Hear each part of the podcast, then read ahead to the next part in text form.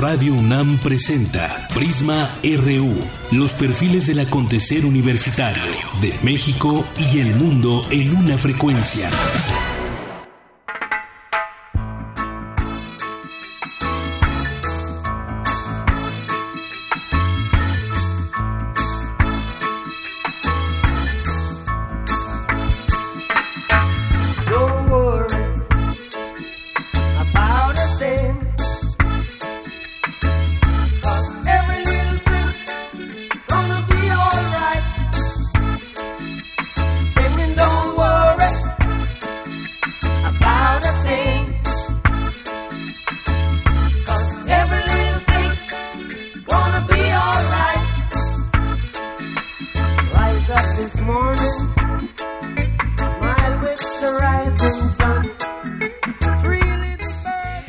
Buenas tardes, gracias por acompañarnos aquí en Prisma RU. Y cuando hablamos de la reggae music, pues siempre nos viene a la mente, entre otros, está Bob Marley, que hoy justamente cumple años de su fallecimiento. Este músico, guitarrista, compositor jamaiquino, Robert Nesta Marley Booker es su nombre, mejor conocido como Bob Marley. Esto que escuchamos hoy y que además, bueno, platicábamos hace unos momentos con, con Rodrigo de producción, cuál de las canciones, una que no sea tan conocida, pero creo que muchas, una gran parte de su, de su material es muy conocido y bueno, pues nos decidimos por esta canción de Three Little Birds.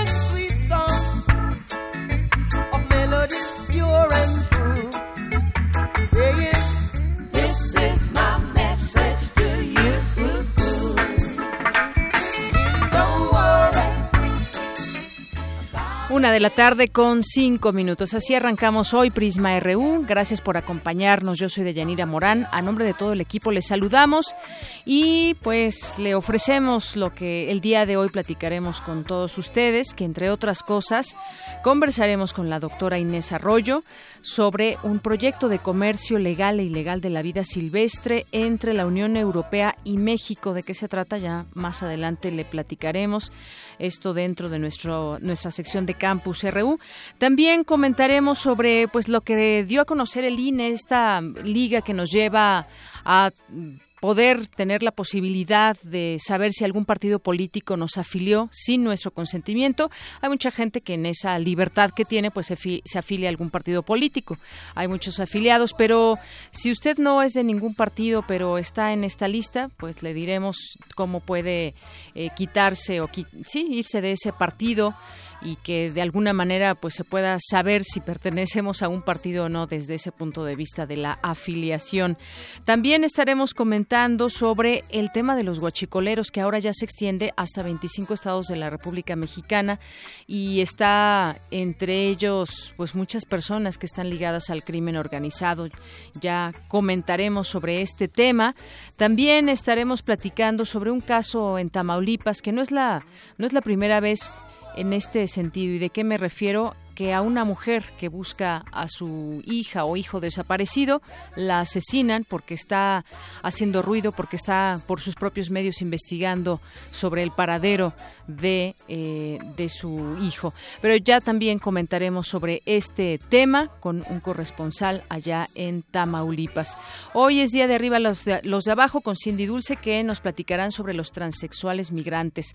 Hoy es día de Gaceta también y como todos los días le tendremos cultura, deportes, y también información nacional e internacional.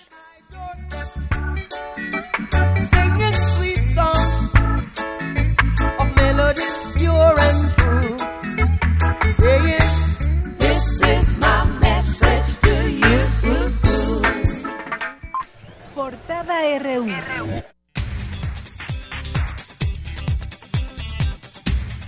Hoy en nuestra portada universitaria, en este jueves 11 de mayo del año 2017, la UNAM y el Consejo Ciudadano de la Ciudad de México firmaron un convenio de colaboración para trabajar en acciones preventivas del delito, la cultura de la denuncia y la corresponsabilidad. Jair Piña estudiará en la UNAM las muestras recolectadas por la misión LATAM 1 de la Mars Desert Research Station. Es parte de la capacidad y espíritu de exploración de los seres humanos. En el camino a solucionar los retos para llegar al planeta rojo, desarrollaremos tecnología que le dará soluciones a los problemas que hoy tenemos en nuestro planeta. Y yo creo que platicando con todos los miembros en la tripulación, por qué decidimos formar parte de la primera tripulación latinoamericana, representar nuestras instituciones y países, es porque creemos en algo más grande que nosotros. Creemos en que podemos hacer conocido lo desconocido, romper barreras, alcanzar las estrellas. Y eso, para nosotros, es el viaje a Marte. No es un sueño y estamos aquí aportando algo pequeño, quizás muy pequeño ahora y muy grande en el futuro a Marte, pero que tomen de referencia todo esto para que los primeros humanos solucionen los retos que hay allá. Y bueno, en esta estación de investigación del desierto de Marte y que todos los días ha surgido información sobre lo que está haciendo a través de Yair Piña la UNAM y estas muestras que se estudiarán aquí en la Universidad Nacional Autónoma de México. Y que por cierto yo les recomiendo los videos que está publicando UNAM Global en este sentido y lo que está haciendo Yair desde estas investigaciones que lleva a cabo y de cómo eh, pues este ambiente da la idea de estar en Marte y de cómo se podría comportar en algún momento una misión a este planeta. Hoy en nuestra portada nacional, el nuevo sistema de justicia penal se debe seguir perfeccionando para no generar una percepción de impunidad, aseguró el secretario de Gobernación Miguel Ángel Osorio Chong. La Fiscalía General de Puebla informó que nueve hombres fueron vinculados a proceso debido, derivado del enfrentamiento en Palmarito, en el municipio poblano de Quecholac, donde murieron diez personas. La dirigente del colectivo de desaparecidos de San Fernando, Miriam Elizabeth Rodríguez Martínez, fue asesinada a balazos anoche en Tamaulipas. Por estos hechos, a través de su cuenta de Twitter, el gobernador de Tamaulipas, Francisco García Cabeza de Vaca, expresó una enérgica condena. El gobernador de Morelos, Graco Ramírez, llamó a formar una alianza plural para las elecciones presidenciales del 2018, sin incluir al líder de Morena, Andrés Manuel López Obrador. La Fiscalía Especializada para la Atención de Delitos Electorales de la PGR solicitó el desafuero de Eva Cadena Sandoval por su probable responsabilidad en un delito electoral. El Tribunal Electoral del Poder Judicial de la Federación determinó que Morena y su candidata al gobierno del Estado de México, Delfina Gómez, incurrieron en actos anticipados de campaña al, organizar dos eventos en los municipios de Atlacomulco e Ixtlahuaca. El exgobernador interino de Veracruz, Flavino Ríos, fue suspendido por del ejercicio de la función notarial por estar vinculado a proceso por los delitos de abuso de autoridad y tráfico de influencias. Estudiantes de la Normal de Ayotzinapa protestaron en la delegación estatal de la PGR en Chilpancingo para exigir la cancelación de 40 órdenes de aprehensión libradas en contra de egresados de la institución. La Suprema Corte de Justicia desechó una solicitud para atraer la revisión del amparo en favor de Diego Cruz Alonso, uno de los porquis, y uno de los acusados por presunto abuso sexual en contra de una menor de edad. En las últimas 24 horas, 15 personas fueron asesinadas en Guerrero, ocho de ellas durante un enfrentamiento a balazos entre miembros de los grupos delictivos, la familia michoacana y los tequileros. En Veracruz, los cuerpos de cinco jóvenes asesinados a balazos fueron hallados anoche en dos puntos del municipio Boca del Río. Una persona murió y otra más resultó herida luego de que sujetos les dispararan en el cruce de las calles Tepetlapa y Armada de México en la delegación Coyoacán. El gobierno de la Ciudad de México demolerá 66 pisos que fueron construidos ilegalmente en más de 32 desarrollos inmobiliarios. El Servicio Sismológico Nacional informó que esta mañana ocurrió un temblor de magnitud de 4.3 grados al sureste de San Marcos Guerrero. Hoy en nuestra portada de Economía y Finanzas, México destina al rubro de pensiones el 2.5% del Producto Interno Bruto, el gasto más bajo de los países miembros de la OCDE. A continuación, mi compañero Abraham Menchaca nos tiene un avance de esta información. Así es, Deyanira, buenas tardes. Para el doctor Clemente Ruiz Durán, académico de la Facultad de Economía del UNAM, el gobierno federal no ha logrado consolidar un sistema de pensiones que incluya a toda la población. Más adelante, los detalles. Gracias. Durante 2016, México se mantuvo como el máximo productor de plata a nivel mundial por séptimo año consecutivo, de acuerdo con el informe anual del Instituto de la Plata. El gobierno mexicano advirtió al presidente estadounidense Donald Trump sobre los riesgos de terminar el Tratado de Comercio de Libre Comercio de América del Norte, ya que podría perjudicar a ambas naciones, dañar a las exportaciones y poner en riesgo puestos de trabajo. En tanto, en septiembre, México enviará una delegación a China para buscar alternativas comerciales ante la posibilidad de que sea cancelado el tratado. Y hoy en nuestra portada internacional, el gobierno venezolano acusó este jueves a Estados Unidos de financiar a grupos violentos de la oposición volcada en las calles desde hace seis semanas para exigir la salida del presidente Nicolás Maduro. El Congreso de Colombia aprobó la ley que permite la participación política de la guerrilla FARC pactada en el histórico acuerdo para superar medio siglo de conflicto armado. Un sismo de 5.5 grados en el extremo occidental de China causó la muerte de ocho personas, otras 20 resultaron heridas. Y vamos contigo, Eric Morales, que nos tienes un avance de lo que nos tendrás en materia internacional. ¿Qué tal, Deyanira? Buenas tardes. El actor y activista Leonardo DiCaprio pidió al gobierno mexicano que tome medidas urgentes para proteger a los últimos, a los últimos 30 ejemplares de la vaquita marina. También, el día de hoy se inauguró el Festival de la Ciencia en Roma, donde el tema principal es el combate al cambio climático. Los detalles más adelante. Gracias, Eric. Vamos ahora a un avance cultural con Tamara Quiros. Tamara, buenas tardes. Buenas tardes, Deyanira. El violonchelista estadounidense Jeffrey Ziegler ofrecerá un concierto electroacústico con seis obras de compositores mexicanos en la Sala Carlos Chávez del Centro Cultural Universitario. Los detalles en un momento.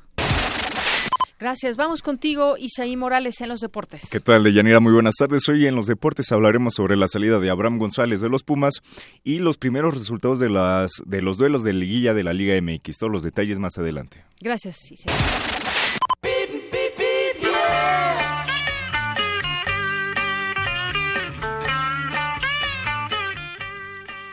Una con quince y nos enlazamos hasta, nos enlazamos hasta la FES Iztacala con Eduardo Méndez, jefe de comunicación de esta FES. ¿Qué tal, Eduardo? Muy buenas tardes.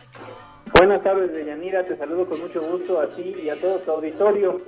Les reporto que el anillo periférico presenta tránsito fluido en sus carriles centrales, no así en las laterales que al momento se encuentran afectadas por la alta intensidad vehicular, sobre todo a la altura de Valle Dorado y en la desembocadura de las avenidas Sor Juana y Mario Colín.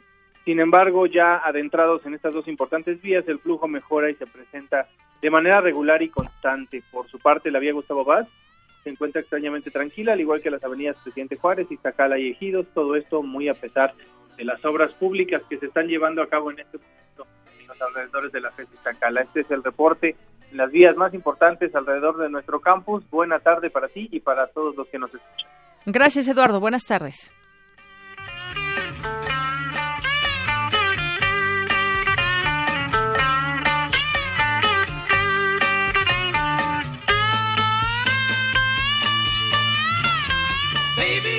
Drive my car. Yes, I'm gonna be a star. And maybe love you.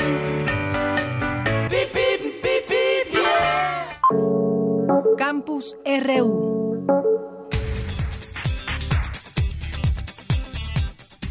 Y entremos a nuestro campus RU del día de hoy. La Universidad Nacional Autónoma de México rindió homenaje póstumo a una de sus destacadas investigadoras. ¿Quién es?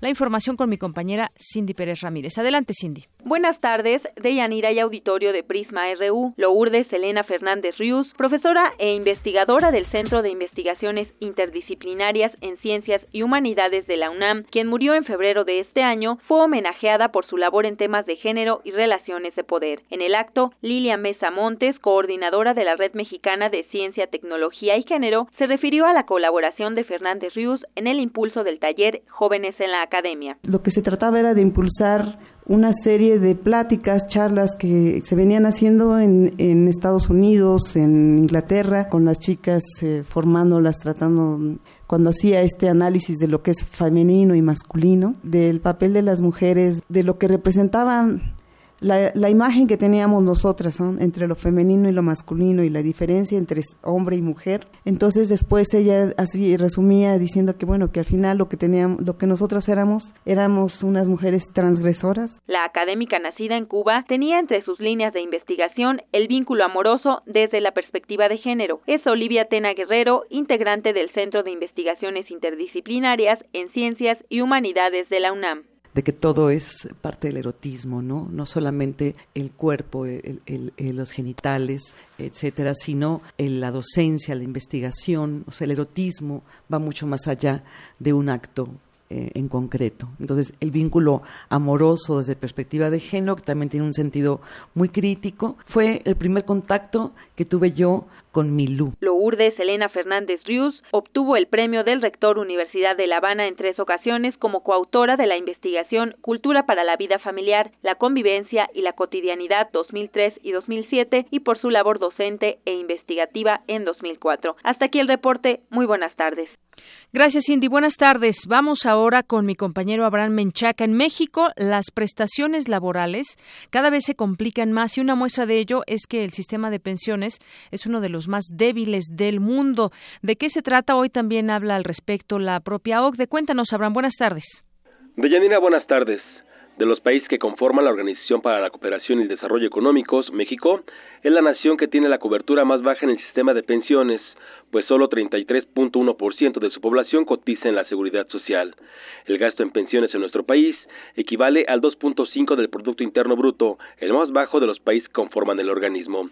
Para el doctor Clemente Ruiz Durán, académico de la Facultad de Economía del UNAM, el gobierno federal no ha logrado consolidar un sistema de pensiones que incluya a toda la población. Esto da por resultado que solamente una porción de nuestras gentes en edad de retiro puedan ser cubiertas con algún mecanismo de pensión. ¿Qué es lo que se necesita? Es reformular todo el sistema de pensiones para introducir lo que se pudiera llamar la pensión ciudadana, ¿no? Esto obviamente que tiene repercusiones porque la manera como está institucionalizado el sistema de pensiones pues es muy reducido y básicamente es a través del Instituto Mexicano de Seguro Social y el Instituto de Seguridad Social de los Trabajadores del Estado.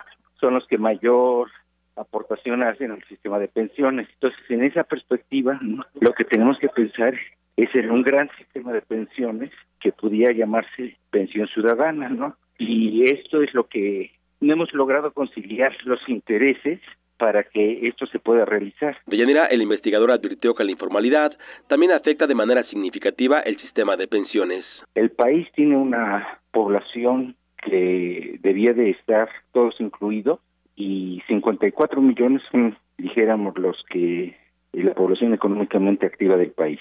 Y después de esos, 29 millones son informales.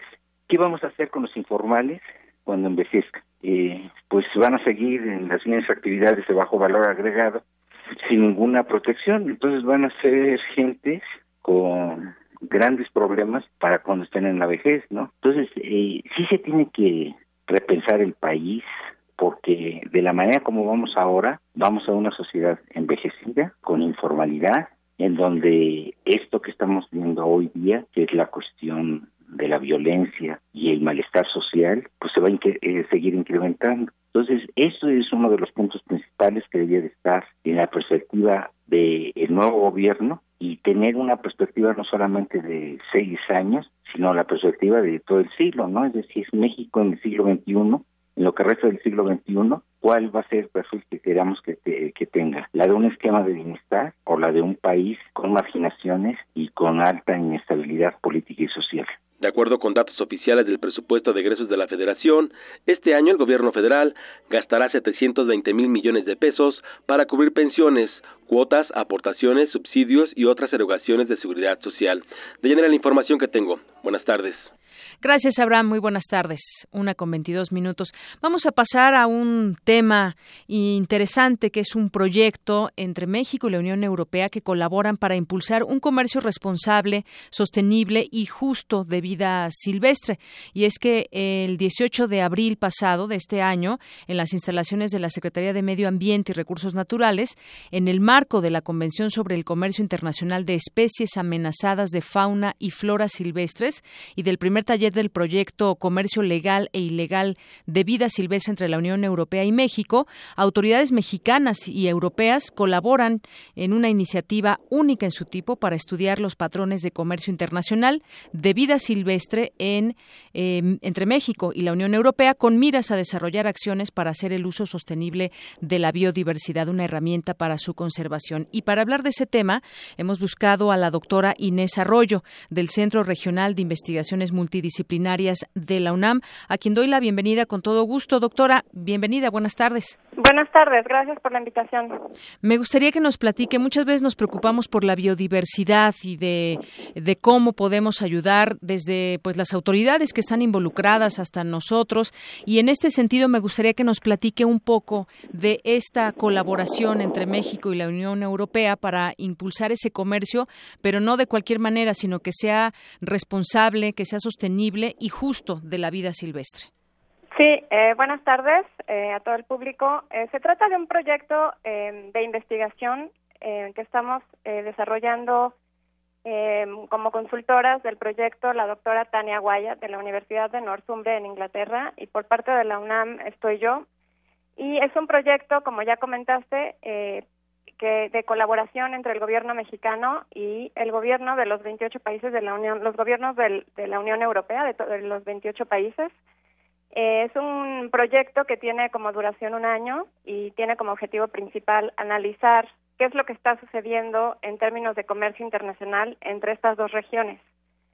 Tanto analizar el comercio legal como el ilegal eh, y la idea general es eh, identificar o definir una lista de especies prioritarias em, para ver cuáles son las especies que se están comercializando en mayor cantidad tanto en lo legal como en lo ilegal y considerando tanto especies mexicanas de vida silvestre como especies que no sean nativas de México, que vengan y que México, por ejemplo, esté importando de otras regiones, pero que estén vinculadas al comercio con la Unión Europea, con, con la idea de identificar cuáles son estas especies prioritarias y con base en una serie de criterios eh, decidir sobre qué especies se pueden desarrollar planes de acción y de manejo y aprovechamiento sustentable para promover el uso de estas especies eh, como una herramienta para la conservación, como bien comentabas al inicio. Bien, doctora, como usted nos dice, el proyecto tiene este objetivo claro de analizar el comercio de vida silvestre. ¿Cómo de qué especies estamos hablando entre ese comercio entre México y la Unión Europea para que nos ilustre un poco más sobre el tema? Eh, estamos entre México y la Unión Europea. Eh, se comercializan, por ejemplo, en, en grandes cantidades eh, pieles de reptil, por ejemplo, para la industria peletera. Eh, también eh, tenemos varias especies del grupo de las cactáceas.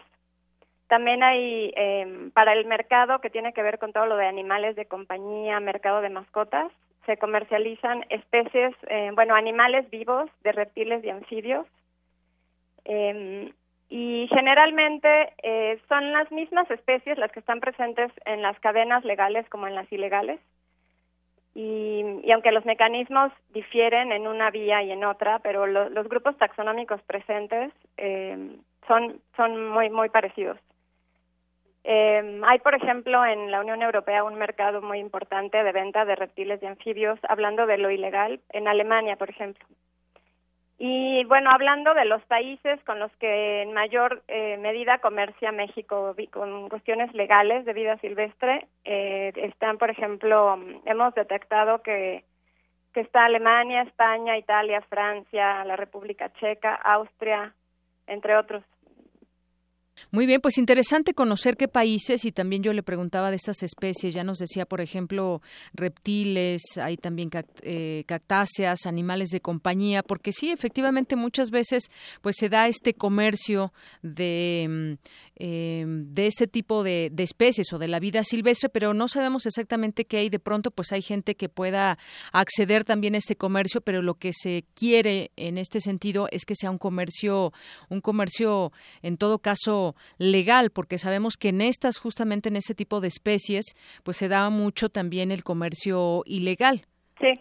Y no solo que sea legal, sino que, o sea, no solo que los cargamentos de las especies lleven los permisos que se necesitan, por ejemplo, por parte de la Convención de CITES, sino que sea un comercio eh, que sea un aprovechamiento sustentable, que sea que sea incluso trazable, que se pueda saber desde el origen, desde la producción, de dónde viene ese animal o ese producto o subproducto y, cuál es el mercado final y qué sucede a, lo largo de la cadena de distribución, cuáles son todos los caminos, eh, porque a veces eh, ahí es donde entra el comercio ilegal, en algún punto de la cadena se rompe y podemos empezar a hablar de corrupción de distintos eh, niveles, eh, de distintas, eh, distintos mecanismos de corrupción, alteración de documentos, alteración de cargamentos. Entonces, sí es para lograr que sea un, un comercio sustentable, también ese eso se tiene que ver, se tiene que garantizar que sea trazable, que se pueda seguir la pista a lo largo de, de toda, desde la producción hasta la venta final. En este caso hablando, por ejemplo, de exportaciones de México, que pues que se sepa eh, que lleve todos los permisos, que se sepa quién es el, vendedor, quién, quién va a ser el comprador, cuáles son los intermediarios, cuáles son los, bueno, todos los agentes aduanales y a qué mercado va a llegar, a qué país, en dónde se va a vender y, que todo y que no haya que haya candados a lo largo de la cadena para que no haya eh, bueno que el comercio ilegal sea el, menor posible, ¿no? Así es, como usted dice, poner esos candados, porque cuántas veces no hemos sabido que, por ejemplo, en los aeropuertos se encuentran tales o cuales especies. Yo le preguntaría también, eh, doctora, ¿con qué instancia trabajarán para prevenir también este comercio ilegal? En el proyecto, sí. Eh, en el proyecto vamos a estar analizando datos de comercio eh, por parte de la base de datos de CITES, que es una base de datos que concentra datos de todos los países que forman parte de esta convención pero en, particular para la parte ilegal vamos a estar analizando, es difícil este tema porque, eh, y más a nivel internacional, tiene uno que recurrir básicamente a los registros que hay sobre decomisos y aseguramientos que reporta cada país en sus, en sus aduanas. Entonces, la idea es analizar para los 28 países en relación con México cuáles son esos decomisos y aseguramientos para ver qué para tener una idea, como una fotografía de qué especies están demandando los mercados de cada país. Y algo que complica eh, el análisis de este tipo de información en este proyecto en particular es que como estamos hablando de 28 países que aunque funcionan como una unidad económica, eh, muchas veces eh, puede pasar que un cargamento que vaya de México hacia la Unión Europea puede ser detectado. Si algo no va bien, hay algo irregular en ese cargamento, quizás entra por Alemania y Alemania lo detecta y, se registra el decomiso en esa aduana, pero no necesariamente ese cargamento iba a Alemania. Una vez dentro de la Unión Europea, eh, ya es muy difícil seguirle la pista y en ese tipo de, trabajos pues trabaja la Interpol y trabaja la, la organizaciones que tienen que ver con las Naciones Unidas en cuestiones también de drogas y, crímenes. Ellos trabajan también crímenes relacionados con la vida silvestre. Entonces, tanto gobiernos de cada país de la Unión Europea como estas instancias internacionales relacionadas con criminología ambiental, ellos eh, colaboran y, comparten información, pero ese es un problema que tiene que ver o sea, entra por Alemania y ahí lo detienen, pero no se sabe si se iba hacia Países Bajos o se iba a España, Italia, y quién era el consumidor final y qué, qué mercado está demandando esos animales o esos productos. Así es que se conozca toda esa cadena. Todo eso es, complicado. Sí, seguro. Bueno, pues ya nos pone al tanto de este de este tema en donde se deben de poner candados, porque además es una realidad de este asunto de el comercio legal e ilegal de la vida silvestre y bueno, pues este proyecto sin duda reviste gran importancia para lo que tenemos en este en este problema al día de hoy. Doctora, yo le quiero agradecer mucho que nos haya platicado sobre este proyecto. A mí me da mucho gusto que me hayan hablado y me da mucho gusto también que la UNAM esté participando en este proyecto directamente. Y por parte del CRIM eh, estamos este, a sus órdenes para cualquier duda más adelante, pues podemos retomar este tema en otro programa si quieren y irles platicando los resultados eh, más importantes que se vayan derivando de este proyecto, con mucho gusto. Claro que sí, también con mucho gusto de nuestra parte. Doctora, buenas tardes. Buenas tardes, hasta luego. Hasta luego. La doctora Inés Arroyo, del Centro Regional de Investigaciones Multidisciplinarias de la UNAM, el CRIM. Prisma RU.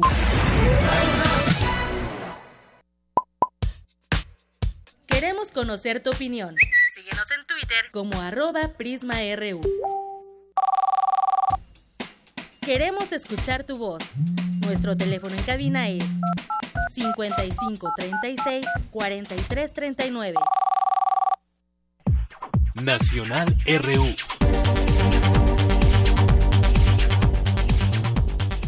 Continuamos con nuestros temas nacionales, la una con 33 minutos. ¿Qué está sucediendo en el mapa de México en el tema de los guachicoleros? Bueno, pues hoy se conoce que ya son 25 los estados donde hay ordeña de ductos de Pemex y afecta a todo este número de entidades federativas en el país. Esto lo, lo registran los... Eh, lo revela la propia empresa, eh, Pemex, las autoridades federales detectaron 21.368 tomas clandestinas tan solo entre los años 2011 y 2016. Aquí hemos dado seguimiento a este tema y en los números esto qué significa y qué significa alrededor de 28 ductos al día que son ordeñados, pero que es un problema que no inició ahora, que se está platicando mucho y es parte de la de la agenda periodística, sino también pues ha iniciado desde por lo menos siete años atrás desde 2010, 2011 y pues se indica que nueve estados del país se detectaron 17.393 ordeñas. Esto representa el 81% de la incidencia nacional durante todo este lapso de 2000 entre 2011 y 2016. ¿Qué estados, de qué estados estamos hablando? Están, por ejemplo, Tamaulipas, Puebla y Guanajuato con 3.394 respectivamente, y son los estados que más padecen a los guachicoleros, que de acuerdo con la PGR pertenecen a los Zetas, al cártel Jalisco Nueva Generación, al del Golfo y al del Pacífico, así como a grupos independientes.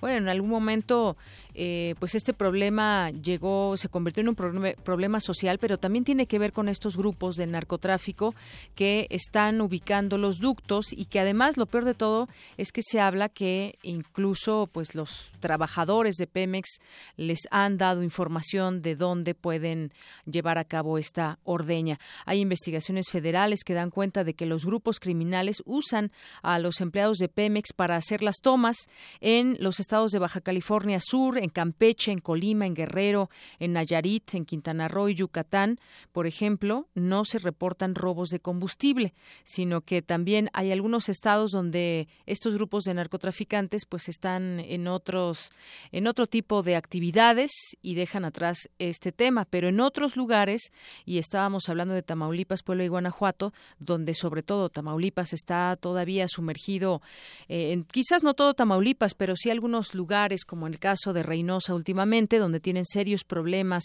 con el crimen organizado. El caso de, Puebla también este enfrentamiento que, que ya hemos visto también, donde, donde han, ha habido incluso pues eh, tratar de frenar las acciones de un operativo militar. Y bueno, pues los únicos estados donde no se presenta el robo de hidrocarburos a través de la instalación de ductos, según Pemex, es eh, Baja California Sur, Campeche, Colima, Guerrero, Nayarit, Quintana Roo y Yucatán. Eh, les decía estos reportes que se elaboran por, la, por parte de la empresa indican que se han detectado a integrantes o grupos de los cárteles, eh, de diferentes cárteles que están operando en estas, en estas zonas. Hay ya, hubo una reunión con autoridades federales donde se trata de frenar a estas personas. Ya hay acciones que se dan a conocer y ante este aumento del robo de hidrocarburos a través de las tomas clandestinas, el gobierno alista ya un programa en el que participarán la Policía Federal, la Secretaría de la Defensa Nacional, la Marina Armada de México, la PGR, el Servicio de Administración Tributaria, el SAT y la Secretaría de Hacienda y Crédito Público.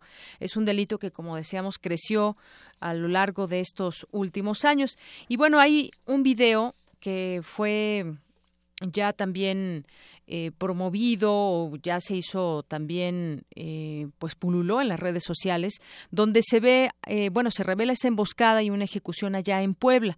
Un video que fue grabado por cámaras de seguridad el 3 de mayo pasado en Palmarito, donde revela una emboscada a elementos del ejército por parte de presuntos guachicoleros.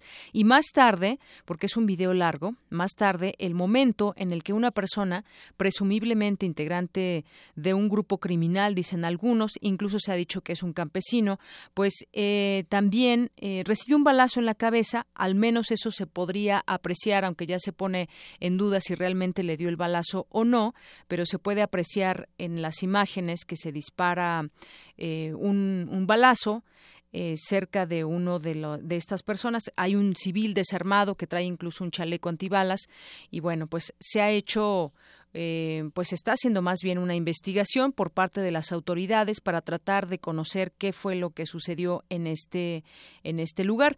Y en el en el video que fue editado no se ve completo este video pero eh, pues en su difusión de redes se aprecia la forma en que previamente el convoy en el que viajaban los soldados fue emboscado, primero con una camioneta, luego por un segundo vehículo que cerró el paso a los militares entre disparos de estas eh, personas. Para hablar del tema ya tengo en la lista, en la línea telefónica, perdón, a Juan Ibarrola. Él es periodista dedicado a la información de Fuerzas Armadas en México y América Latina. Le doy la bienvenida a este espacio de Prisma RU de Radio UNAM. Juan Ibarrola, bienvenido, buenas tardes. Gracias, Deyanira. Buenas tardes para ti, para todo tu auditorio. Bueno, pues eh, yo le preguntaría sobre este video en donde todavía hay varias premisas que están tratando de dilucidar qué fue lo que sucedió en este video y, una cosa es lo que se aprecia y también los eh, testigos que en algún momento también en el lugar señalan por ahí una mujer de que gritaban que estaba vivo, que no lo matara. Y bueno, esto que deviene un enfrentamiento entre pobladores, entre personas que están algunos de ellos dedicados a ese tema de, de los ductos a robar combustible y la participación de las fuerzas militares, donde una vez más se pone en juego justamente el papel de las fuerzas armadas. ¿Cómo ve usted, cómo ve usted este tema? Yo creo que habría que, buscar eh, variantes rápidamente para este hecho. En primer lugar, entender dónde fue eh, esta circunstancia. Estamos hablando de uno de los lugares donde mayor gasolina eh, roban en este país. Eh, es muy importante entenderlo así, donde mucha parte de la población, sobre todo del Palmarito, de este, de este poblado, se dedican al robo de gasolina y lo han hecho una forma de vida. No con esto quiero estigmatizar ni, ni señalar porque no es mi papel. Simplemente entender que ahorita cualquier circunstancia que aleje a las Fuerzas Armadas de esos lugares donde se les está poniendo ya un, un freno, un alto a este, a este terrible problema que es el robo de, gasolina, el robo de hidrocarburos. mira, es un tema de seguridad nacional, eh, es una amenaza de, de, seguridad nacional. Y bueno, por, supuesto los han obligado también la delincuencia a participar a la sociedad buena, llamémoslo así, a, a, a, que no denuncien, a que protejan y, por eso creo que es mucho la atención que tengamos el video que, estamos viendo en primera instancia, donde solamente se ve una posible eh, homicidio de una persona. Sin embargo, de Yanira, creo que es importante dejar que las autoridades, sobre todo el Ministerio Público Federal, que haga bien su trabajo en deslindar eh, todas las responsabilidades, pero sobre todo cosas importantes, datos importantes que, que me permito darte ahorita. Sí, sí quién era la persona a la que se supone le dispararon, es decir, existe eh, una denuncia sobre una desaparición, sobre un homicidio, un posible homicidio de esta persona, es decir, tiene nombre y apellido, quién era esta persona, y, y, no, y no buscando la manera de criminalizarlo, no, al contrario, buscando la manera de que sea eh, factible demostrar que, que un soldado del ejército mexicano, en este caso el policía militar, le dispara a una persona de una manera eh, eh, ilegal, que, podría ser una lo, que supuestamente se en el video.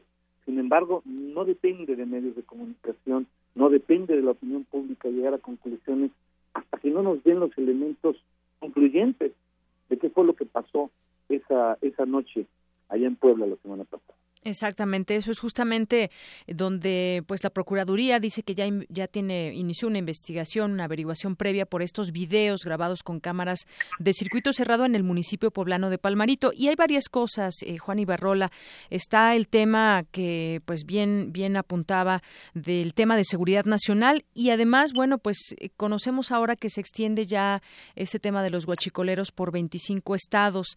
Eh, ayer hubo una reunión con autoridades de seguridad donde dicen que van implementar acciones en contra de estas personas, porque incluso ah, podría haber trabajadores de Pemex que estén informando y esto quizás lo podemos ver como un, problema que ya está creciendo y en donde la, las autoridades, eh, y me refiero a la policía, pues tendrá que poner orden y en coordinación con los estados, con la propia federación, porque ya está la federación ahora preocupada. Es un tema que no nació ahora, ya lleva varios años este tema, pero sin embargo eh, se dejó crecer de alguna manera. Deyanira, te doy un dato. Eh, en seguridad nacional hay que contemplar amenazas.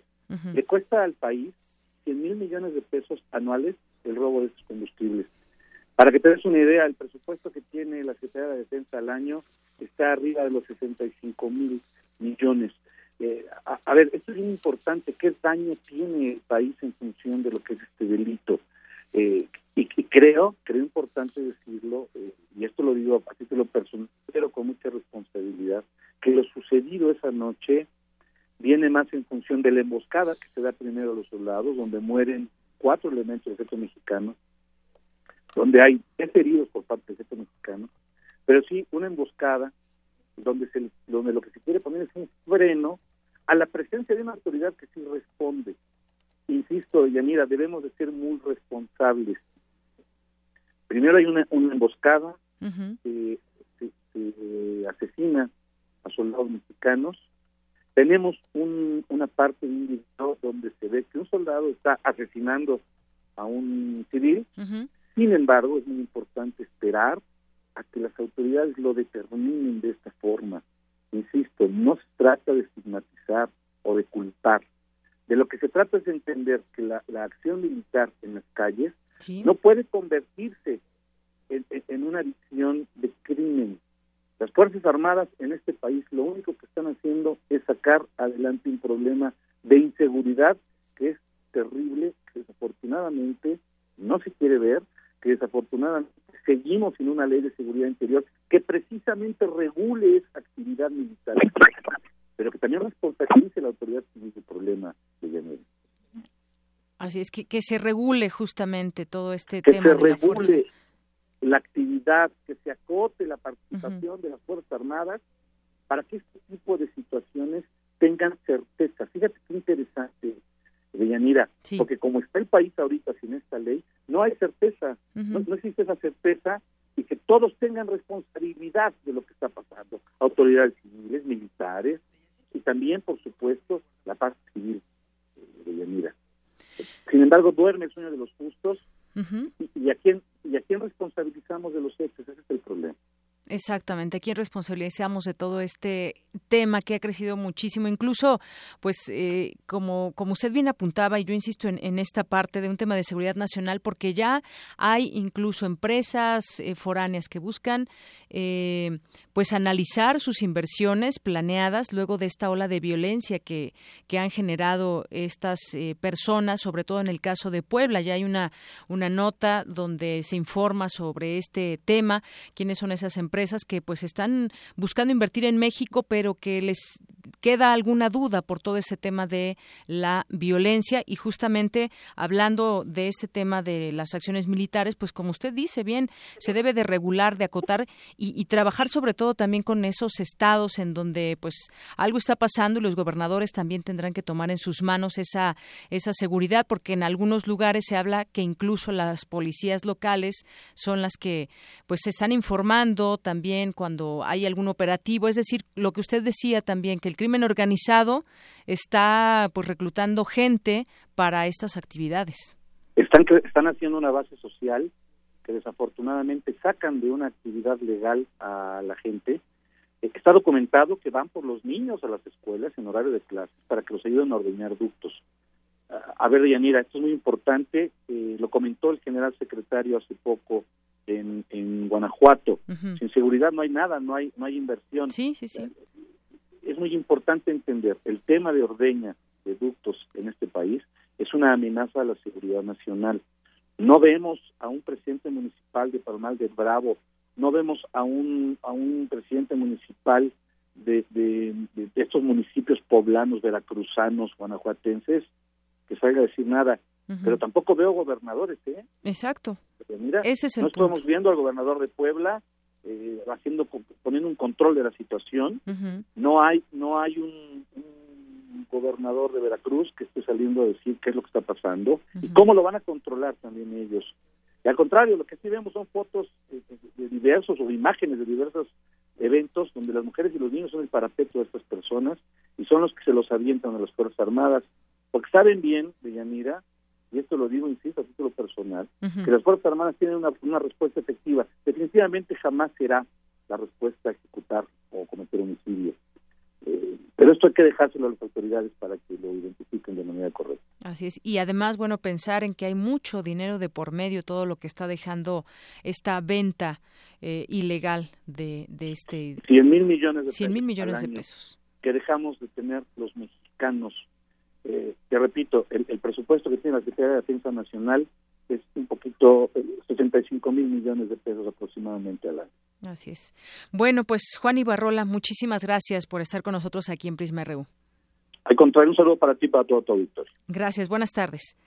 Juan Ibarrola es periodista dedicado a la información de Fuerzas Armadas en México y América Latina. Pues sí, interesante todo lo que lo que nos platica, todo este dinero que hay de por medio y que pues evidentemente se ha vuelto un negocio redituable para el crimen organizado, para personas que pues ven una manera pues entre comillas fácil para para sobrevivir todas las pérdidas que trae. Y, comentaba también sobre esta esta nota de que algunas compañías pues ven esta preocupación a la hora de pensar en invertir en México. Compañías extranjeras que buscan suministrar gasolina en México están estudiando las inversiones planeadas luego de una serie de robos de combustible eh, que se han convertido en un problema desde la semana pasada un problema más grave del que del que ya se tiene una batalla entre soldados y guachicoleros, el apodo que los locales dan a los ladrones de combustible, que dejó 11 muertos y mucho más heridos. Eh, provocó protestas en Puebla, donde, pues, un lugar donde el estado de Puebla, a diferencia también de otros, que también hay esta ordeña, pues en este lugar hay mucho mayor número de perforación de tuberías para robar gasolina. Las compañías que buscan importar combustible a México desde Estados Unidos son, por ejemplo, Howard Energy, Partners, entre otras, que están preocupados por el agravamiento de este problema. Es parte de una tendencia preocupante que los inversionistas verán y consideran en el precio de las ofertas que hagan, la cantidad de inversión que decidan destinar a México. Bueno, pues esto, este problema nos lleva a otros. Y aquí está, vamos a ver cuáles son esas acciones que lleva a cabo el gobierno federal. Y apuntaba muy bien el periodista Juan Ibarrola, pues no hemos visto que salgan los presidentes municipales a explicarnos qué sucede o incluso los propios gobernadores qué están haciendo al respecto. Prisma RU. Programa con visión universitaria para el mundo. Queremos conocer tu opinión. Síguenos en Twitter como arroba PrismaRU. Arte y cultura.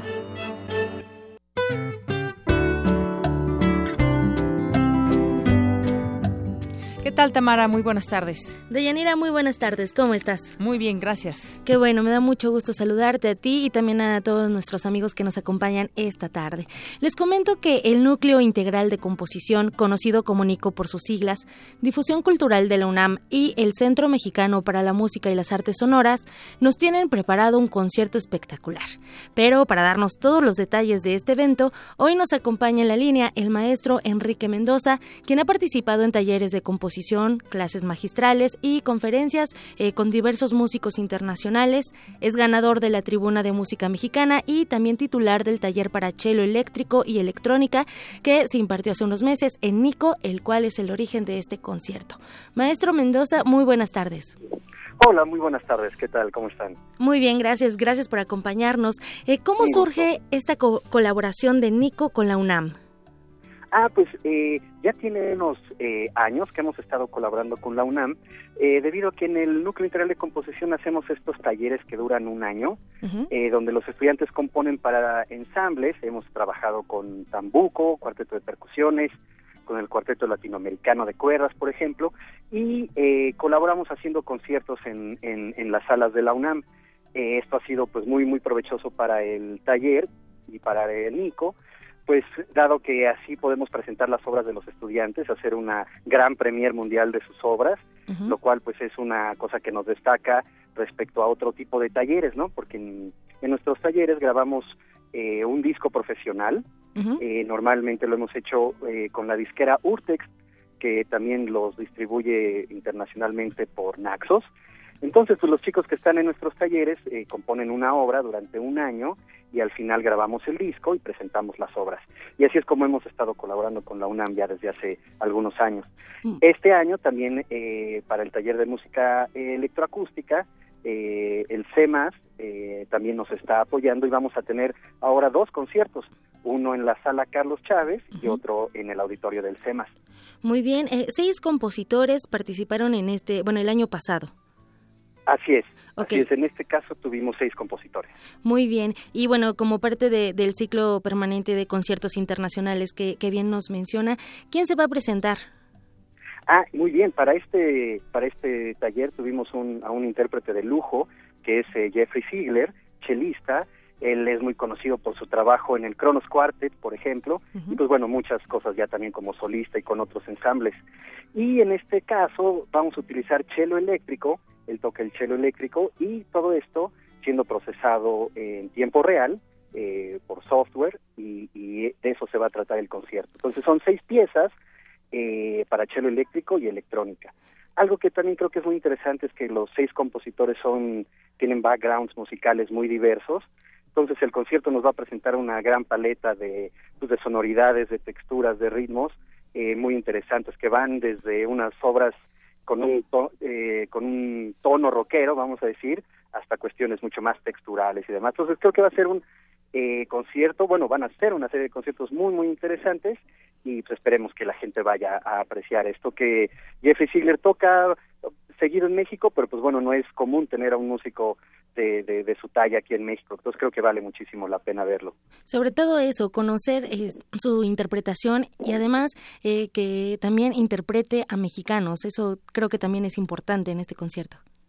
Sí, exacto, exacto, porque pues muchas veces está interpretando eh, pues también compositores internacionales de, de, todo el mundo, pero en este caso es pues sangre nueva mexicana y también eso es muy muy padre para yo creo la audiencia que vaya a ver, pues es que están haciendo los los jóvenes mexicanos que estamos haciendo en la composición electroacústica en México. Exactamente. Maestro Mendoza, eh, ¿cuándo se va a llevar el primer concierto? El primer concierto es eh, el sábado 27 de mayo a las 12 horas en la sala Carlos Chávez y es entrada libre, así que no hay pretexto para no ir. Solamente que el, grupo es limitado, así que hay que asistir con, con buen tiempo. Exacto, exacto. La entrada es a las once y media, se abren las puertas y a las doce arrancamos el concierto. Y el siguiente viernes, el viernes 2 de junio, es que nos vamos a Morelia y allá damos el concierto también entrada libre y es a las ocho de la noche. Muy bien, ¿en el, en el Centro Mexicano para la Música y las Artes Sonoras? Exacto, en el auditorio del Centro Mexicano para la Música y las Artes Sonoras, que está en la Casa de la Cultura de Morelia también un lugar increíble y muy buen lugar para asistir a, ver este tipo de música. Para nuestros amigos de, de, este estado también es eh, la entrada libre. Sí, así es. Ambos conciertos son entrada libre. Entonces no hay pretexto, tenemos eh, para los que estamos acá en la Ciudad de México y también a los de Michoacán que puedan asistir a este gran concierto. Así es, así es. Muy bien, pues muchísimas gracias, no nos podemos perder, eh, sobre todo la, la interpretación de Jeffrey Siller, en el núcleo, y bueno, y, también la participación del núcleo integral de composición Nico en este gran concierto. Enrique Mendoza, le agradecemos mucho la invitación que nos hace hoy para nuestros amigos de Prisma RU y vamos a eh, también a compartir la información en nuestras redes sociales. Perfecto, pues muchísimas gracias a todos por la por la entrevista, por la difusión que, que nos ayuda muchísimo a seguir moviendo la música de jóvenes compositores y bueno, invitarlos a todos también a que pueden ingresar a nico.com.mx, ahí tenemos también nuestra oferta académica, los nuevos cursos y en octubre arrancamos el tercer taller de composición electroacústica, en este caso con el ensamble modular de arte contemporáneo, que son dos grandes saxofonistas aquí en México. Claro que sí, maestro, muchísimas gracias. A hasta luego. Hasta luego. Deyanira fue el maestro Enrique Mendoza. Eh, y bueno, los dejamos con un fragmento más. Escuchemos Orbit bajo la interpretación de Jeffrey Ziegler.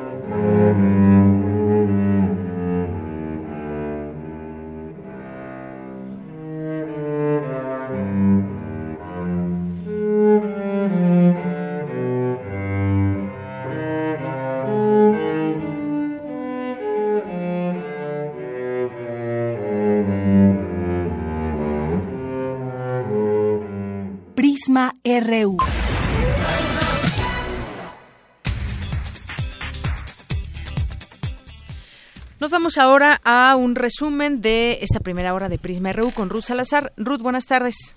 Gracias, Deyanira. Buenas tardes. Este es el resumen. En la primera hora de Prisma RU hablamos con la doctora Inés Arroyo del Centro Regional de Investigaciones Multidisciplinarias de la UNAM sobre un proyecto del comercio legal e ilegal de la vida silvestre entre la Unión Europea y México.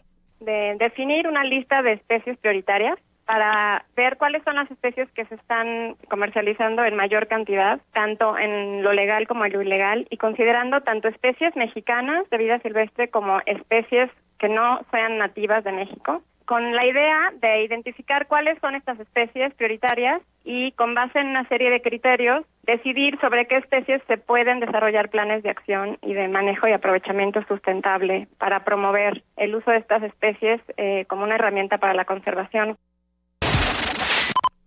En otro tema, Juan Ibarrola, periodista especializado en Fuerzas Armadas en México y América Latina, habló sobre el video donde se puede observar una presunta ejecución por parte de militares en el estado de Puebla. Que lo sucedido esa noche viene más en función de la emboscada que se da primero a los soldados, donde mueren cuatro elementos del ejército mexicano, donde hay tres heridos por parte del ejército mexicano, pero sí una emboscada donde, se, donde lo que se quiere poner es un freno a la presencia de una autoridad que sí responde. Tenemos una parte de un video donde se ve que un soldado está asesinando a un civil, sin embargo es muy importante esperar a que las autoridades lo determinen de esta forma. Insisto, no se trata de estigmatizar o de culpar. De lo que se trata es de entender que la, acción militar en las calles no puede convertirse en una visión de crimen, Quédense con nosotros. En la segunda hora de Prisma RU hablaremos con el periodista Carlos Manuel Juárez, colaborador de Animal Político en Tamaulipas, sobre el asesinato del activista Miriam Rodríguez por un comando armado que irrumpió anoche en su casa. De Yanira, hasta aquí el resumen. Buenas tardes. Gracias, Ruth. Muy buenas tardes. Vamos a hacer una pausa en este momento. Vamos a irnos un corte. Regresamos con más información aquí en Prisma RU. Prisma RU. Programa con visión universitaria para el mundo. Para nosotros, tu opinión es muy importante. Síguenos en Facebook como Prisma RU.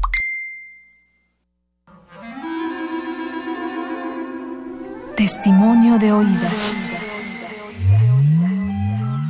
Música nueva en voz de sus creadores.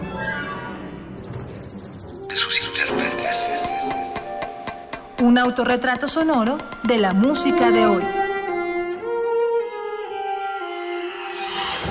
Escúchanos por el 96.1 de FM los martes y jueves a la 1 a.m. o en su retransmisión los sábados y domingos también a la 1 a.m.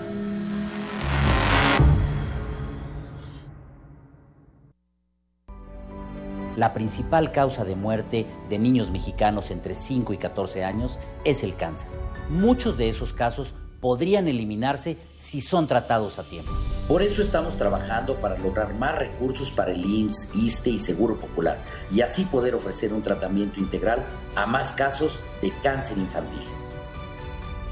Soy Carlos Puente, vocero del Partido Verde. Seguiremos trabajando por la salud de todos los mexicanos.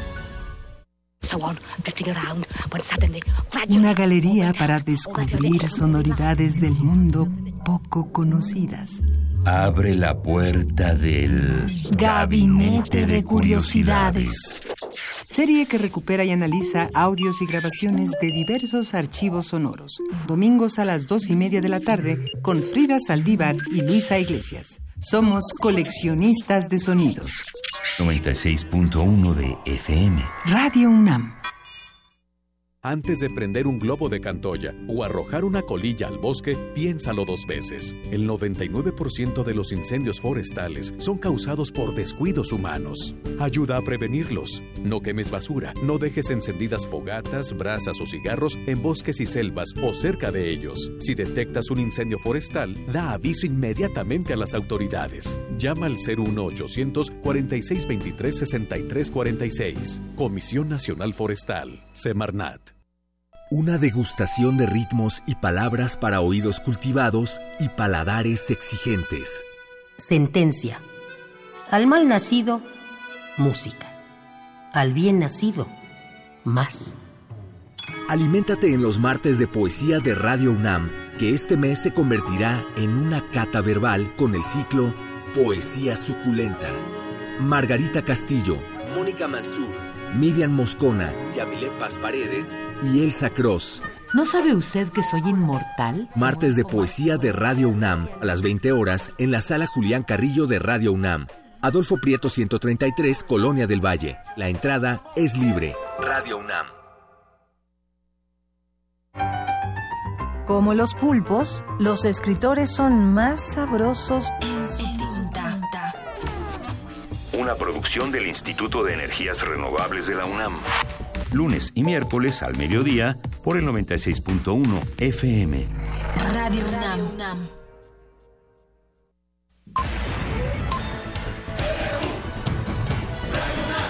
Prisma RU. Con Deyanira Morán. Queremos conocer tu opinión. Síguenos en Twitter como arroba PrismaRU. Continuamos aquí en Prisma RU y saludos a las personas que nos hacen llegar sus mensajes a través de redes sociales, como Mario de Jesús, que nos dice, por eso es importante que nos interese la política, si no, no se quejen. Y se refiere también a lo que está sucediendo allá en Nayarit. A César Soto, muchas gracias. A José Luis Sánchez, que nos dice, lamentable que otra vez asesinen en su domicilio a quien buscó a su hija desaparecida. Platicaremos en un momento más sobre ese tema. José Luis, gracias. Eh, también le mandamos a Ike Tecuani, que bueno, Finalmente le gustó la música con la que arrancamos. Bueno, a veces sí le gusta, pero a veces no y está bien que no los diga. Tere Garduño también, que nos escribe por aquí del CISAP, también a Magdalena González, que todos los días nos escucha y está muy atenta. Gracias a todos ustedes que se hacen presentes a través de redes sociales o a través de nuestro número en cabina, el 5536-4339. Son las 2.5. Reu. Y bueno, pues vamos ahora con información de la UNAM. hemos estado dando seguimiento a estos foros universitarios interesantes que lleva a cabo la UNAM y en este caso, pues el día de hoy se habló de los derechos humanos. Estos foros universitarios, la UNAM y los desafíos de la nación allá en Ciudad Universitaria. Ahí estuvo presente mi compañero Jorge Díaz, quien nos tiene la información. Jorge, ¿qué tal? Muy buenas tardes. Deyanira, buenas tardes. Efectivamente, hoy se abordó los derechos individuales que eh, se plasman en el primer artículo de la Constitución mexicana, pero eh, estuvo presente Marta Lamas del Centro de Investigaciones y Estudios de Género de la UNAM, quien aseguró que aunque existan en el papel dos artículos referentes a este tema, el Estado eh, se limita o limita también el acceso por completo a los servicios de salud sexual y de reproducción de los ciudadanos dijo que temas o situaciones como el aborto, la libertad sexual y de reproducción, de escoger a su pareja, ya sea heterosexual u homosexual, le corresponde al individuo. Lo que debe hacer el gobierno solo es brindar las facilidades para llevar a cabo estas acciones. Vamos a escuchar.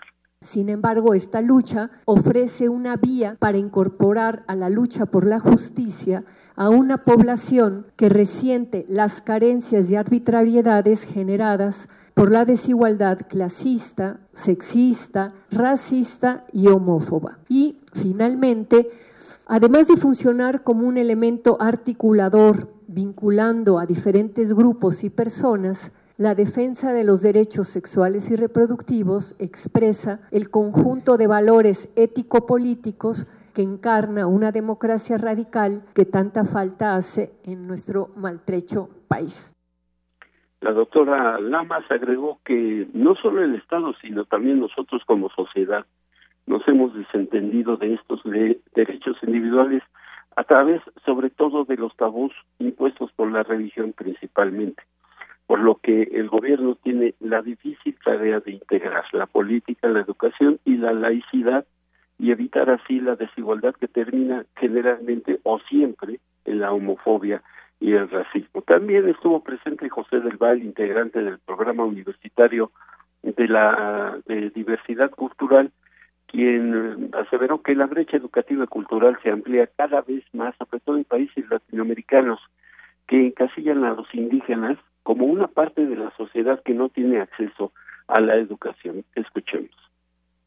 De estos resultados se debe en gran parte la debilidad en cuanto a la escasa presencia cultural y lingüística de la oferta educativa vigente y en el nuevo modelo eh, educativo evidentemente no va a solucionar. En este sentido, la universidad, nuestra universidad está por su carácter y vocación nacional obligada y decidida a establecer y consolidar relaciones orgánicas y a desarrollar las sinergias necesarias con el conjunto de iniciativas y estrategias de formación universitaria, por ejemplo, la red de universidades interculturales indígenas, los bachilleratos interculturales de Oaxaca, en los últimos años, así como ya un conjunto importante de redes universitarias en América Latina que están trabajando sobre esta problemática de la educación indígena y de la educación cultural.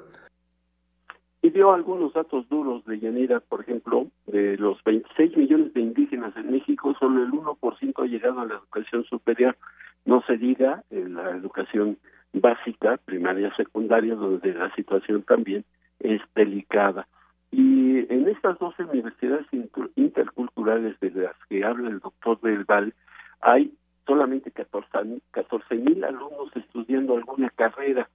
Mencionó que la política de derechos humanos en este renglón ha enseñado a nuestros indígenas solo a resistir los embates de una sociedad clasista, en lugar de forzar al Estado a incluirlos en todos los programas educativos y en todos los niveles.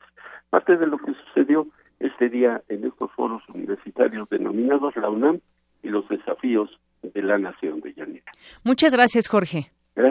Muy buenas tardes. Son las dos con diez minutos.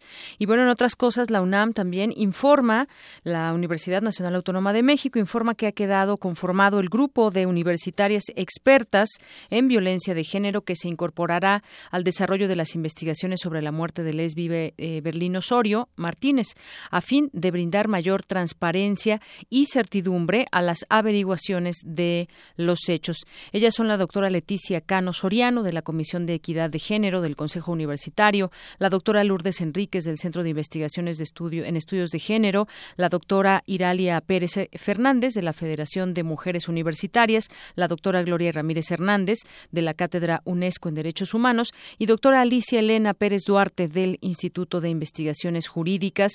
En los próximos días podrían incorporarse a este grupo algunas otras universitarias. Y bueno, pues continuamos con nuestros temas también que tienen que ver con lo nacional. Se dio a conocer una información por parte del INE que pues permite verificar afiliaciones a partidos. Quizás usted en algún momento le pasó que eh, pues le pidieron su credencial y le pidieron su firma, su nombre, sus datos para alguna causa y si esa eh, asociación pertenece a algún partido político, pues simplemente jalaron ese padrón para incorporarlo a algún partido sin que usted se dé cuenta. Bueno, pues ya se pone a disposición también de la gente para que pueda saber si está afiliada o no a algún partido sin su consentimiento, porque hay mucha gente que pues directamente acude a los propios partidos políticos y opta por ser o por afiliarse a alguno de ellos. Bueno, pues el, INE informó que a partir del, del 15 al 17 de mayo los ciudadanos podrán consultar en la página oficial del INE si pertenecen a algún partido político y lo más importante si desean que se realice la protección de datos personales. Esto es muy importante también. Lo que hizo el instituto fue habilitar un espacio en la página oficial del INE en Internet para que los ciudadanos conozcan si están afiliados algún partido político, ya que muchas veces piden credencial de identificación con la intención de inflar sus padrones cuando buscan el registro. Esos partidos nuevos que también de pronto se les pide un número de afiliados y entonces pues llevan a cabo cualquier tipo de práctica para obtener esos datos de las personas y pasarlos como afiliados. Eh, la intención del INE pues es esta que se lleve a cabo este ejercicio en el que los ciudadanos se den cuenta que sus datos personales también aparecen en los padrones y tienen derecho derecho por ley de solicitar la protección de sus datos, como el caso pues del domicilio, por ejemplo. Los ciudadanos que consideren necesario eliminar de estos padrones sus datos personales o bien no quieran pertenecer a un partido político tendrán que acudir a las oficinas del INE a solicitarlo por escrito. Esto en el caso de que ya pertenezcan a algún partido político, pero no quieren que aparezcan sus datos personales. Y bueno, pues esto es parte de lo que de lo que también se da a conocer hoy y que pues por tiempo limitado además ya se publicó en los diferentes medios por tiempo limitado puedes verificar si te encuentras afiliado a un partido aún sin saberlo. Y es que ha habido muchos casos de ciudadanos que aparecían en el padrón de militantes sin saberlo e incluso de personas con doble militancia. Entonces pues el INE habilitó ya este portal para verificar si se cuenta con alguna afiliación partidista. Y bueno, pues puede entrar a la página del INE. Justamente sobre eso hoy es nuestro nuestro Vox Populi. ¿Qué opinas de que un partido político pueda eh, haberte inscrito si, sin tu consentimiento?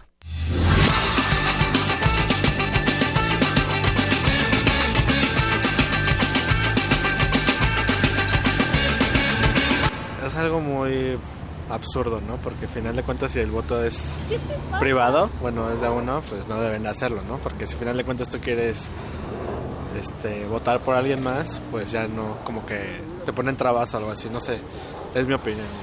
Mal, porque no hay democracia. La democracia debe ser todo compartida, ¿no? O sea, preguntarnos para ver con quién. No, pues no estoy de acuerdo.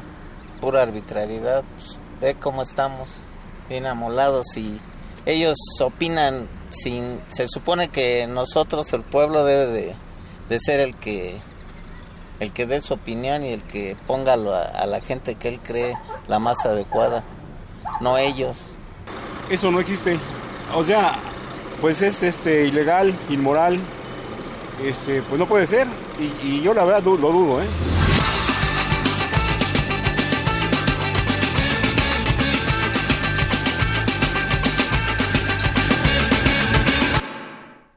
Bien, pues ahí algunas respuestas. ¿Usted qué opina? También puede hacerlo a través de nuestras redes sociales o vía telefónica.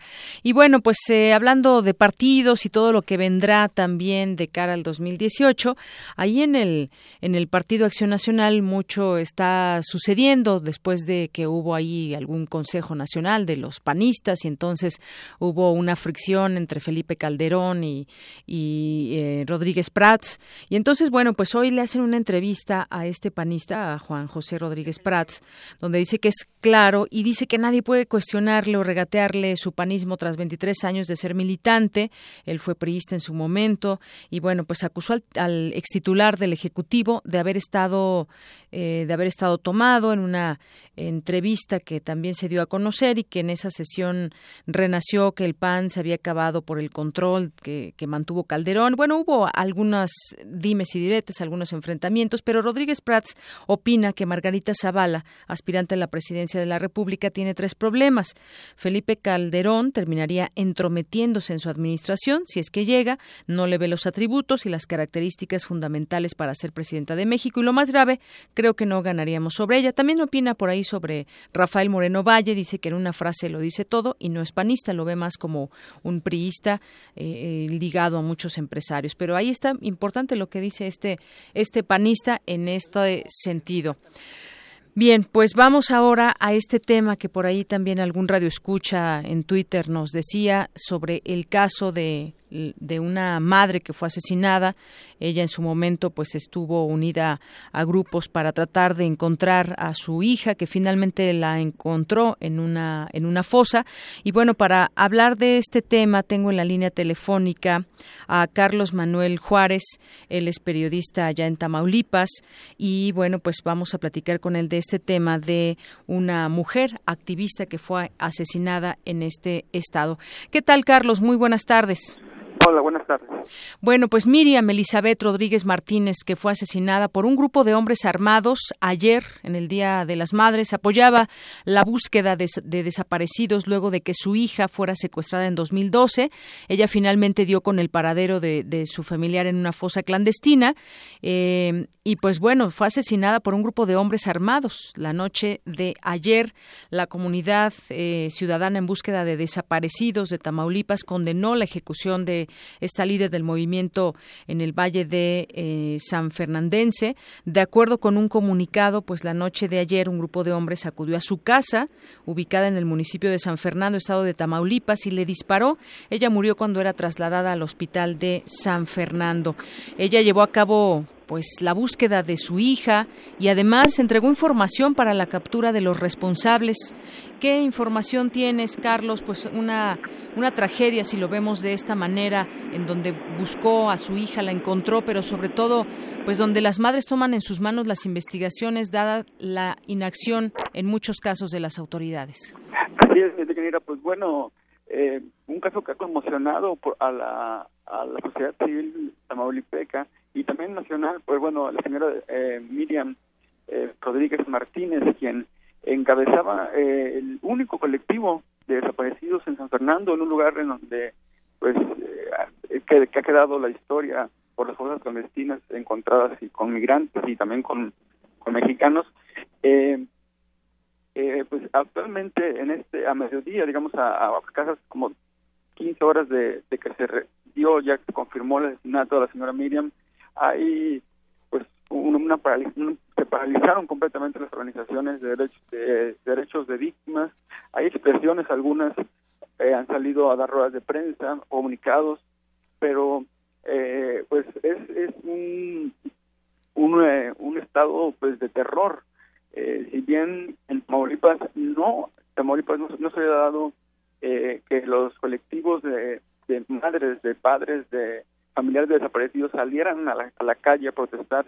Eh, a partir de que se dio esta eh, eh, alternancia política, recordemos que el 1 de octubre cambió el gobierno y es la primera vez que no hay un gobierno priista en Tamaulipas, empezaba a haber más marchas, más exposición pública de las madres y padres desaparecidos, pero bueno, ahora con el asesinato de la señora Miriam, como lo han dicho diversas organizaciones, sobre todo de la capital del estado, de Ciudad Victoria, pues es una amenaza, una amenaza para todos los demás padres que eh, dan entrevistas a los medios, que salen a la calle a protestar, que le piden al gobierno que, bueno, busque a sus hijos en campo. Eh, eh, hasta ahora, recientemente dio una, una, hace unos minutos, dio una entrevista, una rueda de prensa el procurador del Estado y también el secretario de Seguridad Pública junto con el vocero de Seguridad y aclararon varios comentarios que había eh, eh, un colectivo en Victoria eh, había informado de que bueno que los presuntos responsables del asesinato de la señora Miriam se habían fugado del penal de Ciudad Victoria hace varios hace dos, dos meses aproximadamente. Pero bueno el procurador dice que no es cierto que no se fugaron que el, los responsables están detenidos.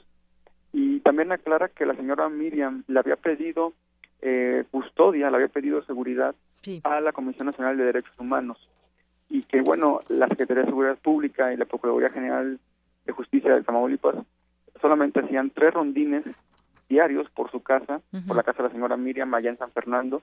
Y bueno, esto fue lo que lo que aclararon.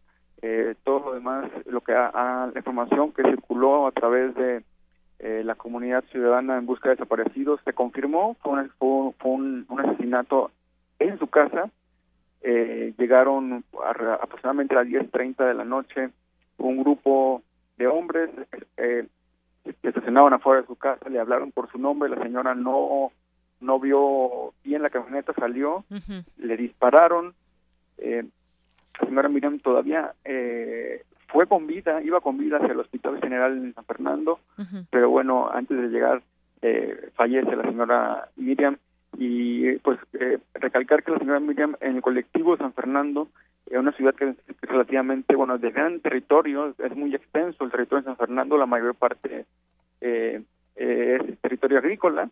Y bueno en ese colectivo hay 600 víctimas que ahora están pues aterrorizadas porque viven en San Fernando porque bueno la señora Miriam tenía gran tenía conocimiento de cada caso tenía fotos tenía datos y, pues, pues, bueno, con, con el asesinato de la señora Miriam, pues se pierde eh, a una de las líderes eh, sociales eh, pues más importantes de la última década en el tema de seguridad pública.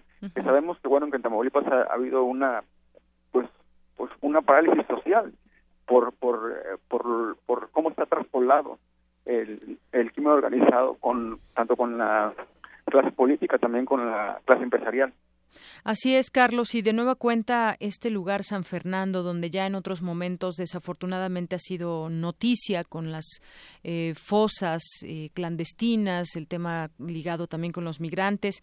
Y bueno, como bien decías, ella todavía eh, sobrevivió sin, em, a este ataque, sin embargo, de camino al hospital fallece. Ella ya había sido amenazada anteriormente por presuntos criminales y que, de acuerdo con lo que ella comentó, nunca recibió protección por parte de autoridades o una una, protección muy mínima, pero recordar sobre todo este tema, fue en 2012 cuando un grupo de la delincuencia secuestró a su hija, Karen Alejandra Salinas, y dos años después ella dio, ella dio con el paradero del cuerpo de, de su hija y entregó información para la captura de los responsables. La comunidad pidió auxilio incluso a la Organización de las Naciones Unidas y la Comisión Interamericana de Derechos Humanos para proteger a los activistas a favor de los derechos humanos allá en Tamaulipas. Ella participó apenas en una caravana contra el miedo en su paso por las ciudades de McAllen y Brownsville, Texas. Y bueno, ya lo que nos decías, ya se dio a conocer por parte de las autoridades información en una rueda de prensa, lamentan el hecho y bueno, pues eh, hay que señalar que Tamaulipas es el estado con mayor número de personas desaparecidas en México y bueno, una situación grave la que se vive no solamente en el tema de los desaparecidos, sino en la violencia, eh, Carlos. Sí, mira, en Tamaulipas hay 5.682 desaparecidos reconocidos, ¿no? Eh, en el registro nacional. Pero bueno, también hay una gran, una cifra negra muy alta. Eh, eh, yo he trabajado el tema de desaparecidos y pues por cada por cada denuncia que hay, tal vez hay cinco o seis personas que no denuncian y que igual tienen desaparecidos, ¿no? Hay municipios como Matamoros, que, que es el municipio que tiene más desapariciones, en donde no hay no hay movimiento, los, las familiares no salen a, a, protestar. Tienen miedo. Tienen miedo, exactamente. Y lo que comenta, lo que, lo que comentas eh, en referencia al comunicado de la comunidad ciudadana es importante porque es la primera vez que que eh, la sociedad civil tamaulipeca pide auxilio a una organización del tamaño como puede ser la ONU o, o, la misma eh, la misma Corte Interamericana de Derechos Humanos. Hay ha habido eh, pues expresiones de las de los familiares, de las madres, de las líderes en que bueno quieren buscar un cauce internacional tanto para el reconocimiento de cadáveres que es un, un gran pendiente que hay eh, también al igual que en Veracruz eh, no hay un archivo, no hay una base de datos clara. Y bueno, han pedido han pedido que han tenido acercamientos con el equipo de antropólogos argentinos eh, y bueno, ahora pues piden que venga realmente alguien eh, internacional. Eh, se hablaba de que buscaba una reunión con el alto comisionado de la ONU, eh, tal vez con su representante en México, pues para para blindarlos de los ataques porque bueno este es el primer ataque también decirlo el primer ataque que ocurre a, la, a una madre a una madre que busca su o que apoya en la búsqueda de desaparecidos porque bueno Miriam tenía esa distinción de que ella ya había encontrado a su hija pero aún así pues quería justicia y quería apoyar a todos los demás madres y padres que buscan a sus desaparecidos en Tamaulipas. Así es. Bueno, pues ahí está y se han mencionado aquí en esta plática que, que hemos tenido el caso de eh, Matamoros, San Fernando, Reynosa y me imagino que también pues ha de ser difícil ejercer el periodismo ante este clima de violencia. Y bueno pues yo por lo pronto te, te, agradezco mucho que nos des esta información desde allá desde Tamaulipas y lamentar pues esta situación que sucedió con esta madre asesinada de una eh, que también asesinaron a su a su hija desafortunadamente. Miriam Elizabeth Rodríguez Martínez ella es la señora que pues desafortunadamente fue ayer asesinada y todo lo que circunda alrededor que ya nos platicas. Pues muchas gracias, Carlos. No, a ti muchas gracias por, por bueno, eh, por, por el tiempo y por comentar lo que pasa en un estado pues muy complicado eh, como Tamaulipas y que bueno sigue sigue la violencia no no ha parado y no se no se ha ido, ¿no? Y que el día a día ha de ser muy difícil para, para la gente que habita, sobre todo en ciertos lugares como Reynosa, que es ahora pues eh, el lugar que más eh, se ha mencionado de Tamaulipas en las últimas semanas. Exactamente, un lugar bueno que Reynosa y también Ciudad Victoria, que, Ciudad eh, Victoria. ha sido el foco, pero también en Victoria ha habido pues como es llamado una guerra de baja intensidad. También hay muchas muertes eh, y bueno, eh, pues eh, uno hay que pues, con cuidado ejercer este esta profesión y bueno eh, esperemos este, tener más información más adelante. Claro pues por lo pronto gracias por este reporte Carlos. Buenas tardes. Buenas tardes.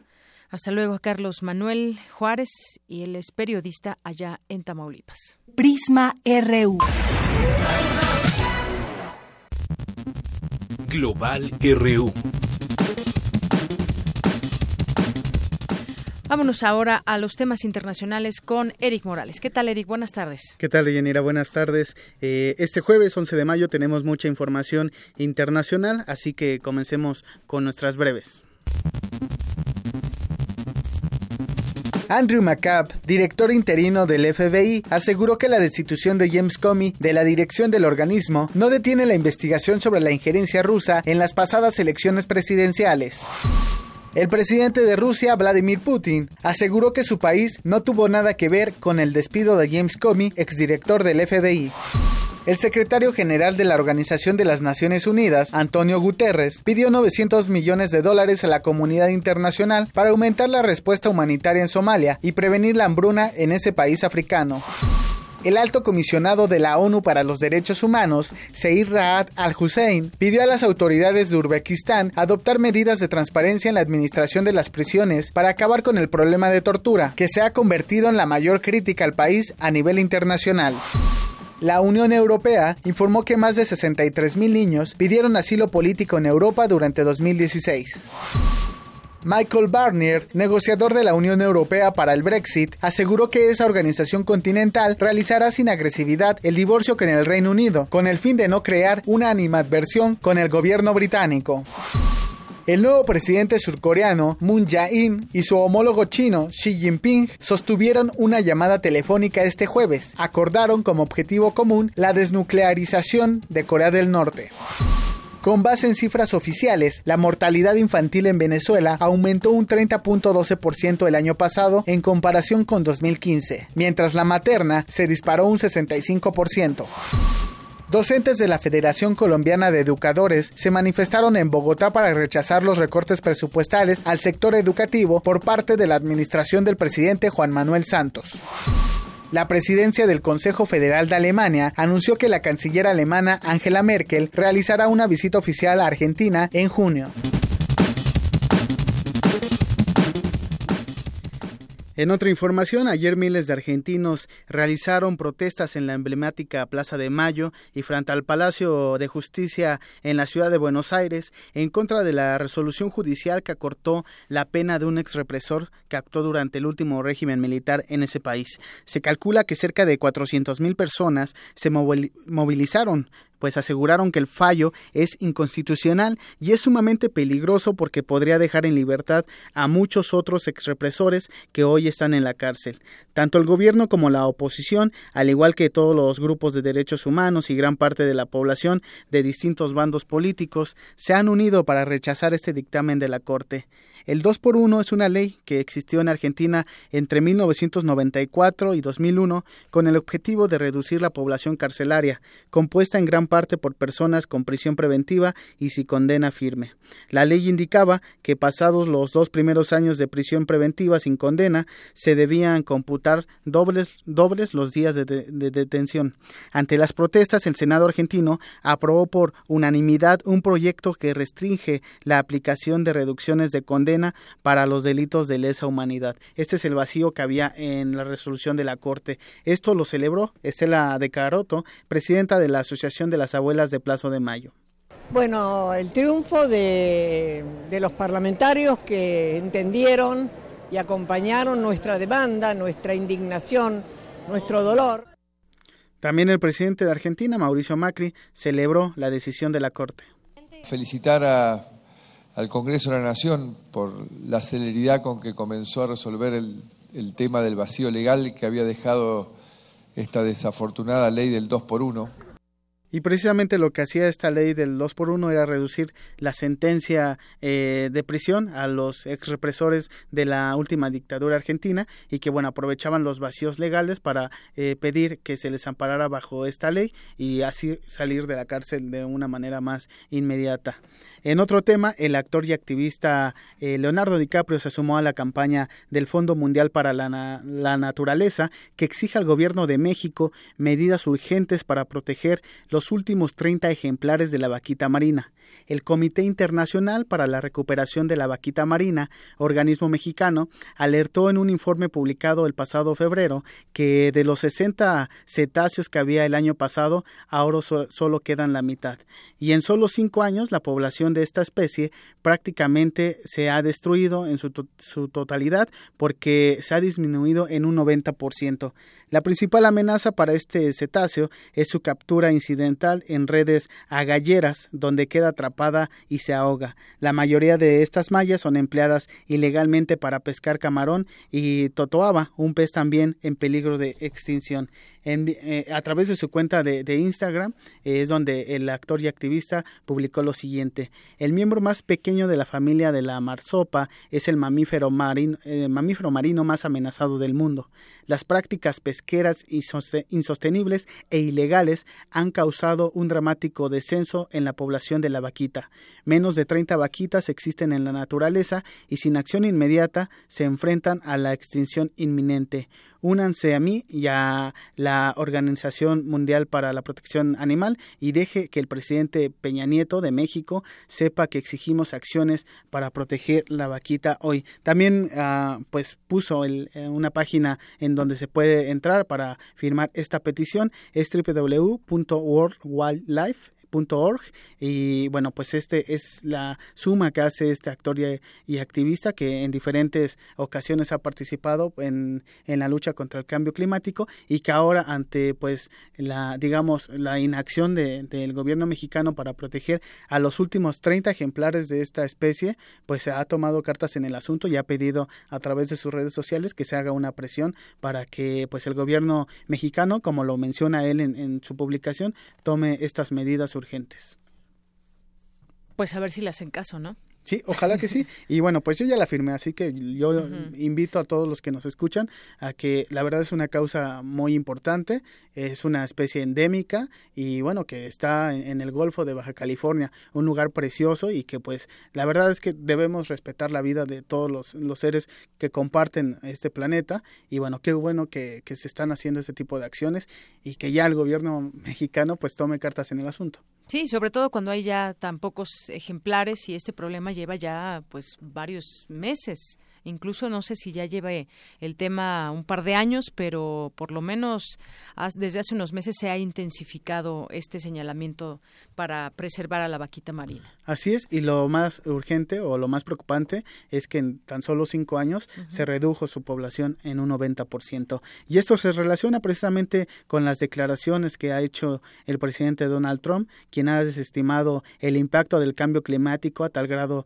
que podría retirar a Estados Unidos del Acuerdo de París firmado en 2016, que compromete a diferentes países a reducir sus emisiones de gases contaminantes. Por tal motivo, líderes tecnológicos publicaron una carta en la edición impresa del, del periódico The Wall Street Journal explicando por qué Estados Unidos debe permanecer en ese acuerdo. Esto es lo que publicaron. Como empresas interesadas en el bienestar de nuestros clientes, inversionistas, las comunidades y los proveedores, fortalecemos nuestro cuidado ambiental, invertimos en tecnología innovadoras que pueden ayudarnos a hacer una transición a la energía limpia. Para esta transición, sin embargo, los gobiernos deben liderar. Y bueno, pues es también eh, un llamado de atención a esta intención de Donald Trump de retirarse del Acuerdo de París, lo cual podría, pondría en riesgo totalmente lo que se ha avanzado en materia de, cambio climático y la lucha que, que empezó pues el expresidente Barack Obama y que ahora su sucesor no está dispuesto a continuar. Así es, Eric. Y bueno, pues ahí también los trabajos que se llevan entonces en, en Roma, también en este Festival de la Ciencia, donde se pone pues este tema que también viene empujando desde hace muchos años. La vez pasada lo comentábamos aquí también. Pues queda poco tiempo. El, el reloj no perdona, el tiempo no perdona. Y si no se hacen esas acciones, veremos ya, estaremos hablando en otro momento de las consecuencias de este cambio climático y de lo que no se hizo a nivel internacional. Sí, y hay que decir que estamos a tiempo todavía de hacer algo por, por nuestro planeta.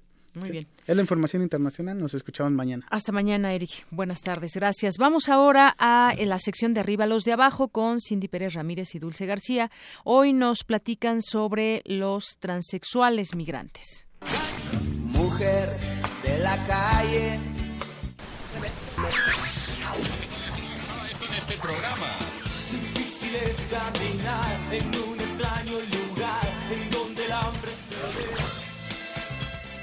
Arriba los de abajo.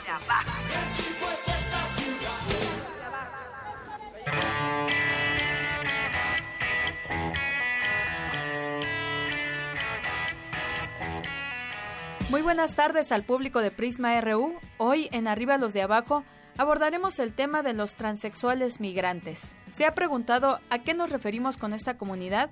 Cindy, ¿a qué nos referimos con esta comunidad? Nos referimos a aquellos que salen de los países del llamado Triángulo Norte en Centroamérica, es decir, Guatemala, Honduras y El Salvador, cuyo índice de agresiones contra esta comunidad es el mayor en América Latina. Ellos llegan a nuestro país a veces para pasar a los Estados Unidos y otras solo para tener una garantía de vida. Desde enero de 2008 a diciembre de 2016, la organización Transgender Europe contabilizó 159 crímenes contra personas trans en la región. Honduras encabeza la lista con 89 crímenes, seguido de Guatemala con 40 y El Salvador con 30. ¿Qué te parece si escuchamos a Priscila Hernández, reportera que estuvo con la comunidad transexual migrante centroamericana y que realizó el trabajo Transexuales sin Tierra?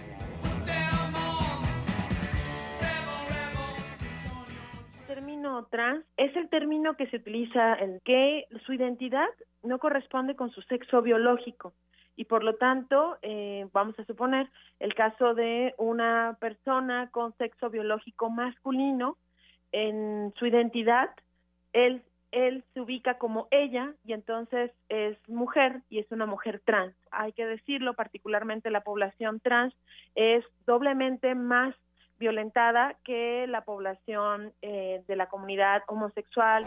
El género es una construcción cultural. ¿Cómo nos dicen a las niñas o se les dice a los niños que se deben comportar o qué colores se deben asignar a su sexo? Son muy pocas las mujeres trans que llegan a este momento de la reasignación de sexo. La población trans se enfrenta particularmente a diferentes problemáticas. Una de ellas, que en su recorrido como migrantes no encuentra espacios donde pueda estar cómodamente, sin discriminación. ¿Y esto qué hace?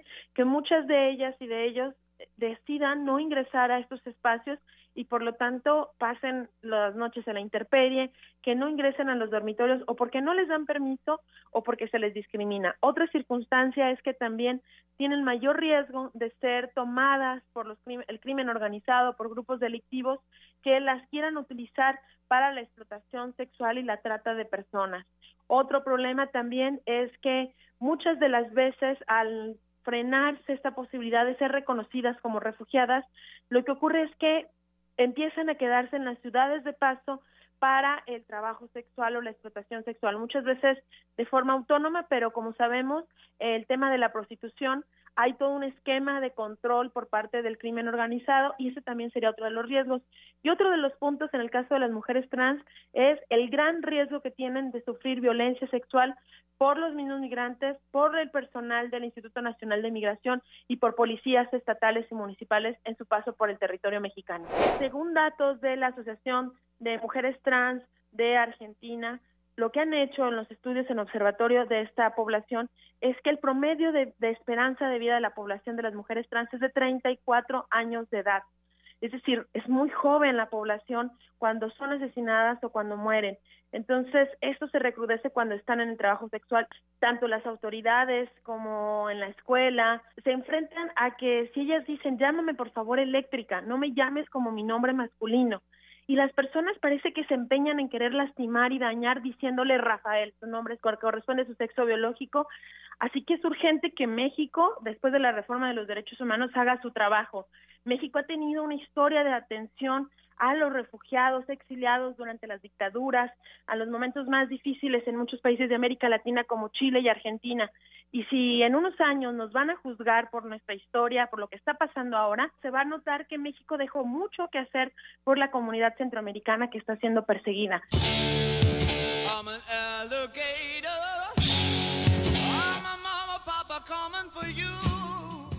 Cindy Auditorio de Prisma RU, a pesar de que Estados Unidos reconoció desde 1994 a las personas LGBTTI como minorías perseguidas y como una causal para ser solicitante de asilo, lo cierto es que son pocos los que se aceptan. Entre los años 2010 y 2014, la organización Immigration Equality registró más de 500 solicitudes de asilo aceptadas a personas de la comunidad LGBTTI. En 2015 y 2016, México y los tres países del Triángulo Norte contabilizaron 41 casos de refugio solo de personas trans. El 75% proviene de México y El Salvador. Ahora escucharemos, Dulce y Auditorio, testimonios de tres migrantes trans y que forman parte del trabajo de la reportera Priscila Hernández. Hola, pues mi nombre es Rafael Antonio, soy de Honduras y me gusta cambiar en eléctrica y yo agarré este camino para aquí a México por, por tanta discriminación que hay en mi país, porque los asesinan, los violan, los golpean. Uno agarra ese camino para que no le hagan daño a su familia. Vengo de Honduras, del municipio de San Pedro Sula, que es uno de los municipios para pedir refugio que es más conocido por la delincuencia, la extorsión. Igual para nosotros los gays es una discriminación también muy difícil. A mí lo que me originó salir más de ahí fue la muerte de mi hermano, la muerte de mi papá y igual la discriminación hacia mi parte siendo gay. A pesar de que siempre he vivido oculto, allá no puedo decir soy gay o no puedo ser, siempre me he mantenido como, como en secreto. Salí por el hecho que fui este, violada y golpeada por unos agentes, unos soldados, personas del gobierno, quienes me golpearon me violaron y tuve que salir por eso porque todos esos problemas habían llegado hasta, hasta mi trabajo y me llegaron a buscar al trabajo y como pude pues, salí y llegué a mi casa, ¿no? Pasé aislada dentro de mi casa sin salir como 10 días antes de, tomar la decisión de venir. Ya me encontraba sin trabajo, ya mis deudas estaban acumulando, ya no veía un futuro en El Salvador. Me daba miedo salir. Dado un paso fuera de mi casa tenía miedo. Era el hecho de que no sabía si, si salía iba, iba a regresar eh, caminando o en una caja de muertos.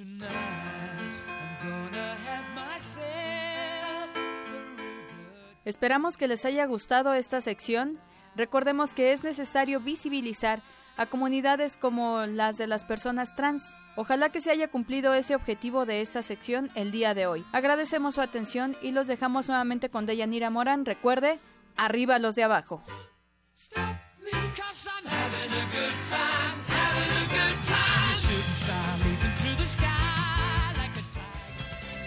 Arriba los de abajo.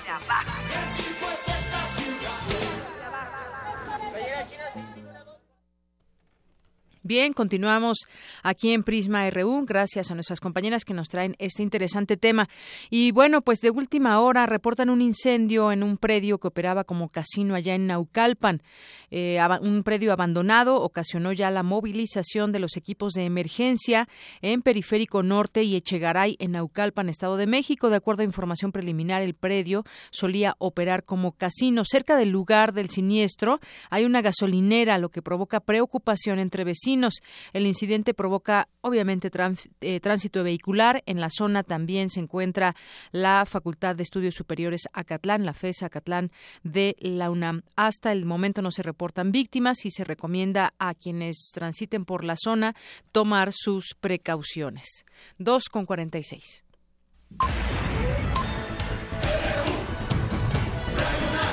Prisma RU. Para nosotros, tu opinión es muy importante. Síguenos en Facebook como Prisma RU. Gaceta UNAM. Y bueno, pues ya entramos ahora a los terrenos de la Gaceta UNAM con quien más que su director, Hugo Huitrón. Hugo, ¿qué tal? Bienvenido, buenas tardes. ¿Qué tal, Deyanira? Buenas tardes. Bueno, pues platícanos hoy qué podemos encontrar entre las páginas de la Gaceta. Mira, eh, en la portada tenemos eh, la cabeza que dice Misión análoga a Marte y tiene la imagen de Yair Piña, alumno de ciencias, en la simulación marciana en el desierto de Utah. Yair forma parte de la primera misión latinoamericana que trabaja en el Mars Desert Research Station desde el desierto de Utah.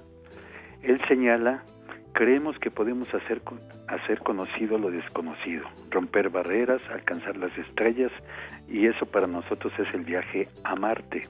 No es un sueño, estamos aquí aportando lo nuestro, solucionar los retos que habrá allá. Piña expresa que en la, en, la simulación de Marte se aplica lo aprendido para que todo salga bien. No se puede fallar porque los recursos están limitados. No se puede gastar agua, electricidad ni los reactivos que se usan en las muestras. Solo se puede salir una vez al día por dos horas. Esa es la vida que está llevando Yair en la simulación a Marte. Así es, muy muy interesante lo que lo que se da cuenta hoy ahí en Gaceta, este alumno de ciencias que participa en esta eh, simulación marciana en el desierto de Utah y que justamente como nos dices un poco lo que está viviendo allá en esta misión, en este trabajo que está realizando y bueno, pues obviamente ahí a través de él la UNAM. ¿Qué más, Hugo? Cuéntanos. Mira, nota nota, este continúan los foros universitarios, la UNAM y los desafíos de la nación ahora con el tema comercio exterior. Hay expertos señalaron que desde finales de los años 80 del siglo pasado, la política comercial de México ha adoptado un modelo de apertura al exterior que nos ha llevado a ser una de las economías más abiertas del mundo en función de los tratados de libre comercio firmados. Sin embargo, recalcan, los resultados no han sido los esperados. En otra nota tenemos que un grupo de investigadores del Instituto de Química, encabezado por Ricardo Reyes Chilpa y Silvia Laura Guzmán Gutiérrez, trabajan con plantas que tienen actividad antidepresiva y ansiolítica. Los expertos encontraron 92 especies de plantas que la gente usa en México para tratar este tipo de problemas, lo cual no significa que los efectos de todas estén comprobados. Ellos descubrieron que solo 16 plantas tienen estudios experimentales y de estas algunas han sido más analizadas que otras. Sin embargo, nos mencionan el laurel mexicano, donde han encontrado actividad, antidepresiva en modelos experimentales, experimentales con ratones. Así que laurel entonces. Así es, dos tipos de laurel. En otra nota se informa que amigos, familiares y colegas rindieron homenaje y recordaron los aportes del economista Jesús Silva Herzog Flores. En la ceremonia a la que acudieron sus hijos María Teresa Eugenia Jesús, así como el rector Enrique Graue, y realizada en el posgrado de la Facultad de Economía, especialistas evocaron las enseñanzas del académico e investigador de la UNAM. Muy bien. Y, para cerrar, de Yanira, tenemos que en deportes la UNAM sigue cosechando medallas en la Universidad Nacional, que se celebra en Nuevo León. Ahora fue el turno del judo, ajedrez y atletismo, disciplinas en las que los equipos representativos consiguieron dos oros, cuatro platas y seis bronces para un total de 12 metales. Estas se agregan a las ocho que se habían logrado en box, tiro con arco y levantamiento de pesas. Pues es lo que tenemos en algunas de las páginas de la Gaceta y para tener y puedan este, observar más, leer más información, recuerden que nos pueden seguir en gaceta.unam.mx. Muy bien, bueno, pues ahí está la invitación. Esto es solamente un poquito de lo que trae hoy la Gaceta. Por favor, toda la comunidad universitaria puede eh, revisarla, puede ojearla y encontrarse muchas cosas más. Pues como siempre, Hugo, muchas gracias. Muchas gracias, Deyanira, y no se olviden, sean felices. Claro que sí. Buenas tardes. Buenas tardes, hasta luego. Queremos conocer tu opinión. Síguenos en Twitter como arroba PrismaRU. Queremos escuchar tu voz. Nuestro teléfono en cabina es 55 36 43 39. Zarpazo RU.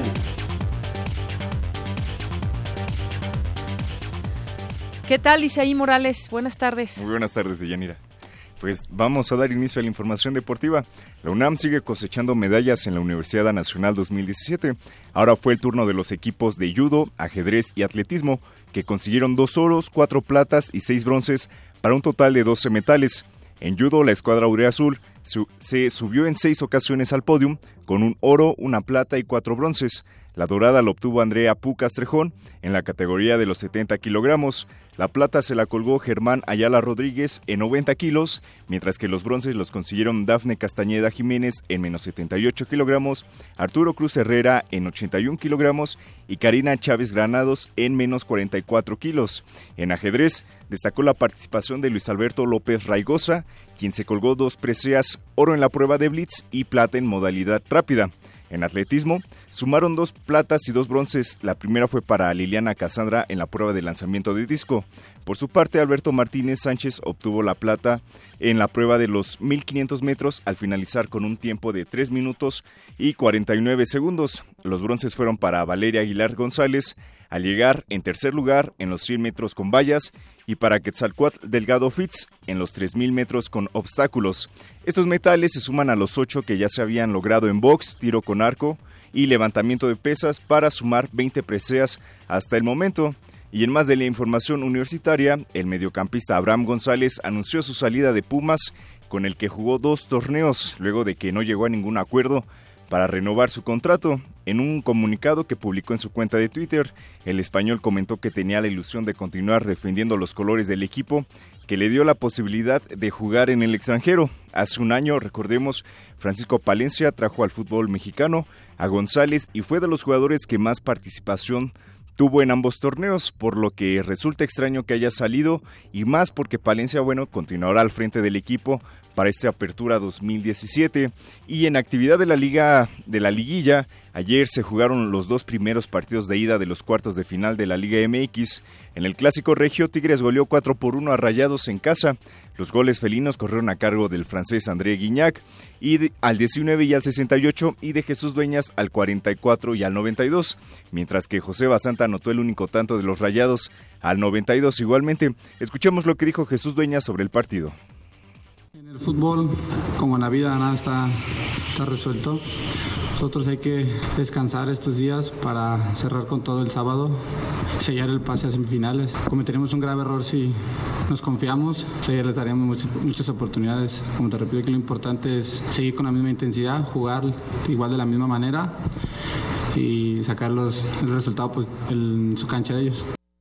Y en tanto, Ismael Sosa, también jugador de Tigres, aseguró que no están confiados con el resultado. Escuchemos. Lo importante es que, sacamos un buen resultado y, que bueno, que hay que hacer lo, que hicimos hoy durante todo el partido, que, fue pelear y luchar. Y, bueno, allá va a ser un partido difícil y, tenemos que ser inteligentes y, saber aprovechar eh, los, goles que hicimos acá y, poder eh, terminar la serie.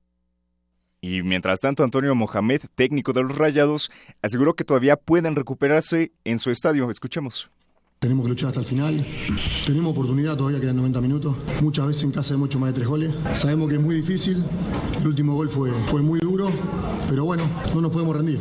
No nos podemos rendir, tenemos que, recuperarnos, recomponer y el sábado con nuestra gente salir a buscar el partido. Creo que la clave del partido fue la contundencia. La contundencia fue la clave del partido y bueno, hoy estuvieron atinados en, en la definición. Nosotros las que tuvimos las metimos y nada más. Creo que estuvo la clave del partido. Después también un penal muy claro que podía haber influido en la serie. Bueno, y en otro duelo, Toluca también goleó a domicilio a Santos 4 por 1, con goles de Gabriel Guache al 14, Enrique Triverio al 55, Fernando Uribe al 78 y de Carlos Esquivel al 87. Los, los dirigidos por Hernán Cristantes colocaron ya un pie en la semifinal de la liga. Escuchemos las palabras del timonel del cuadro choricero. Me quedo obviamente contento por, por el desempeño del equipo, porque las cosas salieron muy bien. Nunca eh, llevarte un 4 a 1 a favor. En esta cancha es muy complicada contra un equipo que, que defiende bien, que se para bien. Pero bueno, hoy las cosas salieron redondas. La sensación que te deja el fútbol mexicano a través de mi experiencia corta como entrenador, pero basta como jugador, me indica que, que uno no se puede confiar. Y así como pasó esto hoy, las cosas pueden cambiar. Entonces, no, no hay que confiarse, no hay que pensar que ya estamos en la siguiente fase. Y en tanto, José Manuel de la Torre, técnico de Santos, lamentó la falta de contundencia de sus jugadores.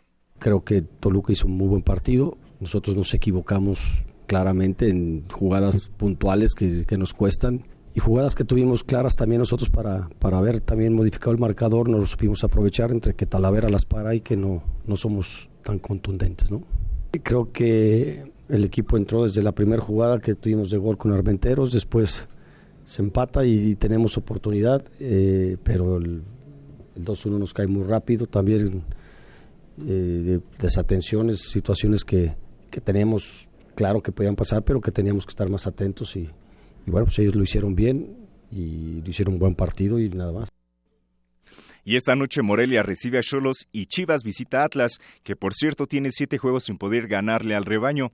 Y también ayer se jugó la vuelta de la semifinal de la Liga de Campeones de Europa, con el derby entre el Atlético y el Real Madrid.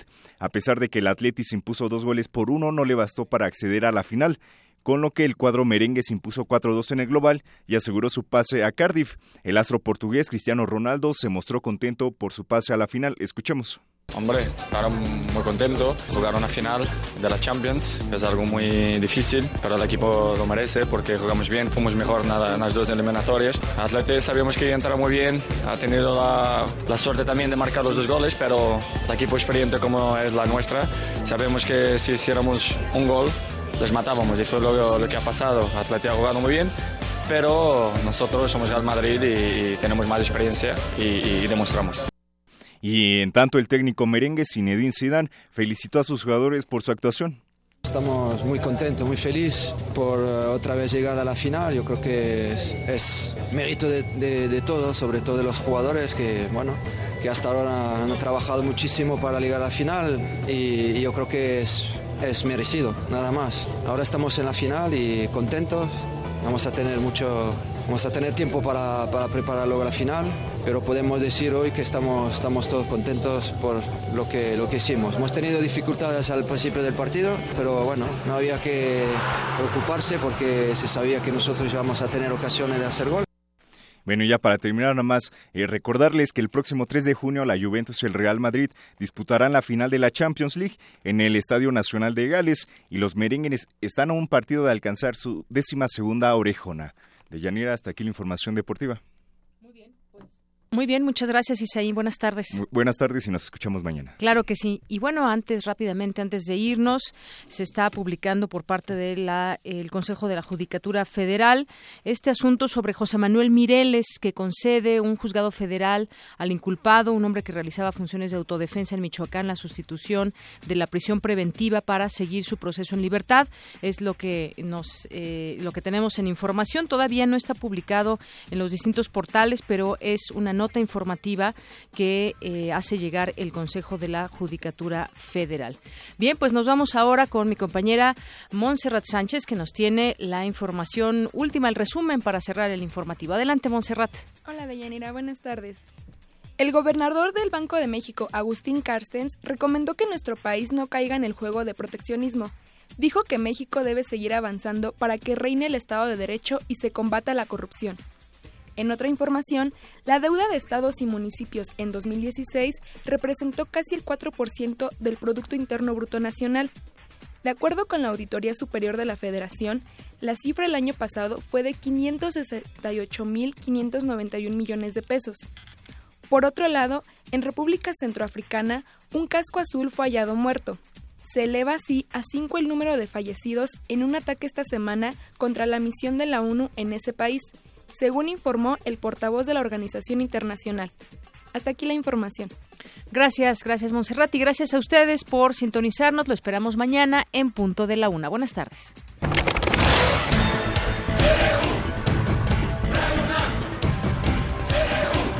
Prisma RU. Los perfiles del acontecer universitario de México y el mundo en una frecuencia. De lunes a viernes, de una a 3 de la tarde.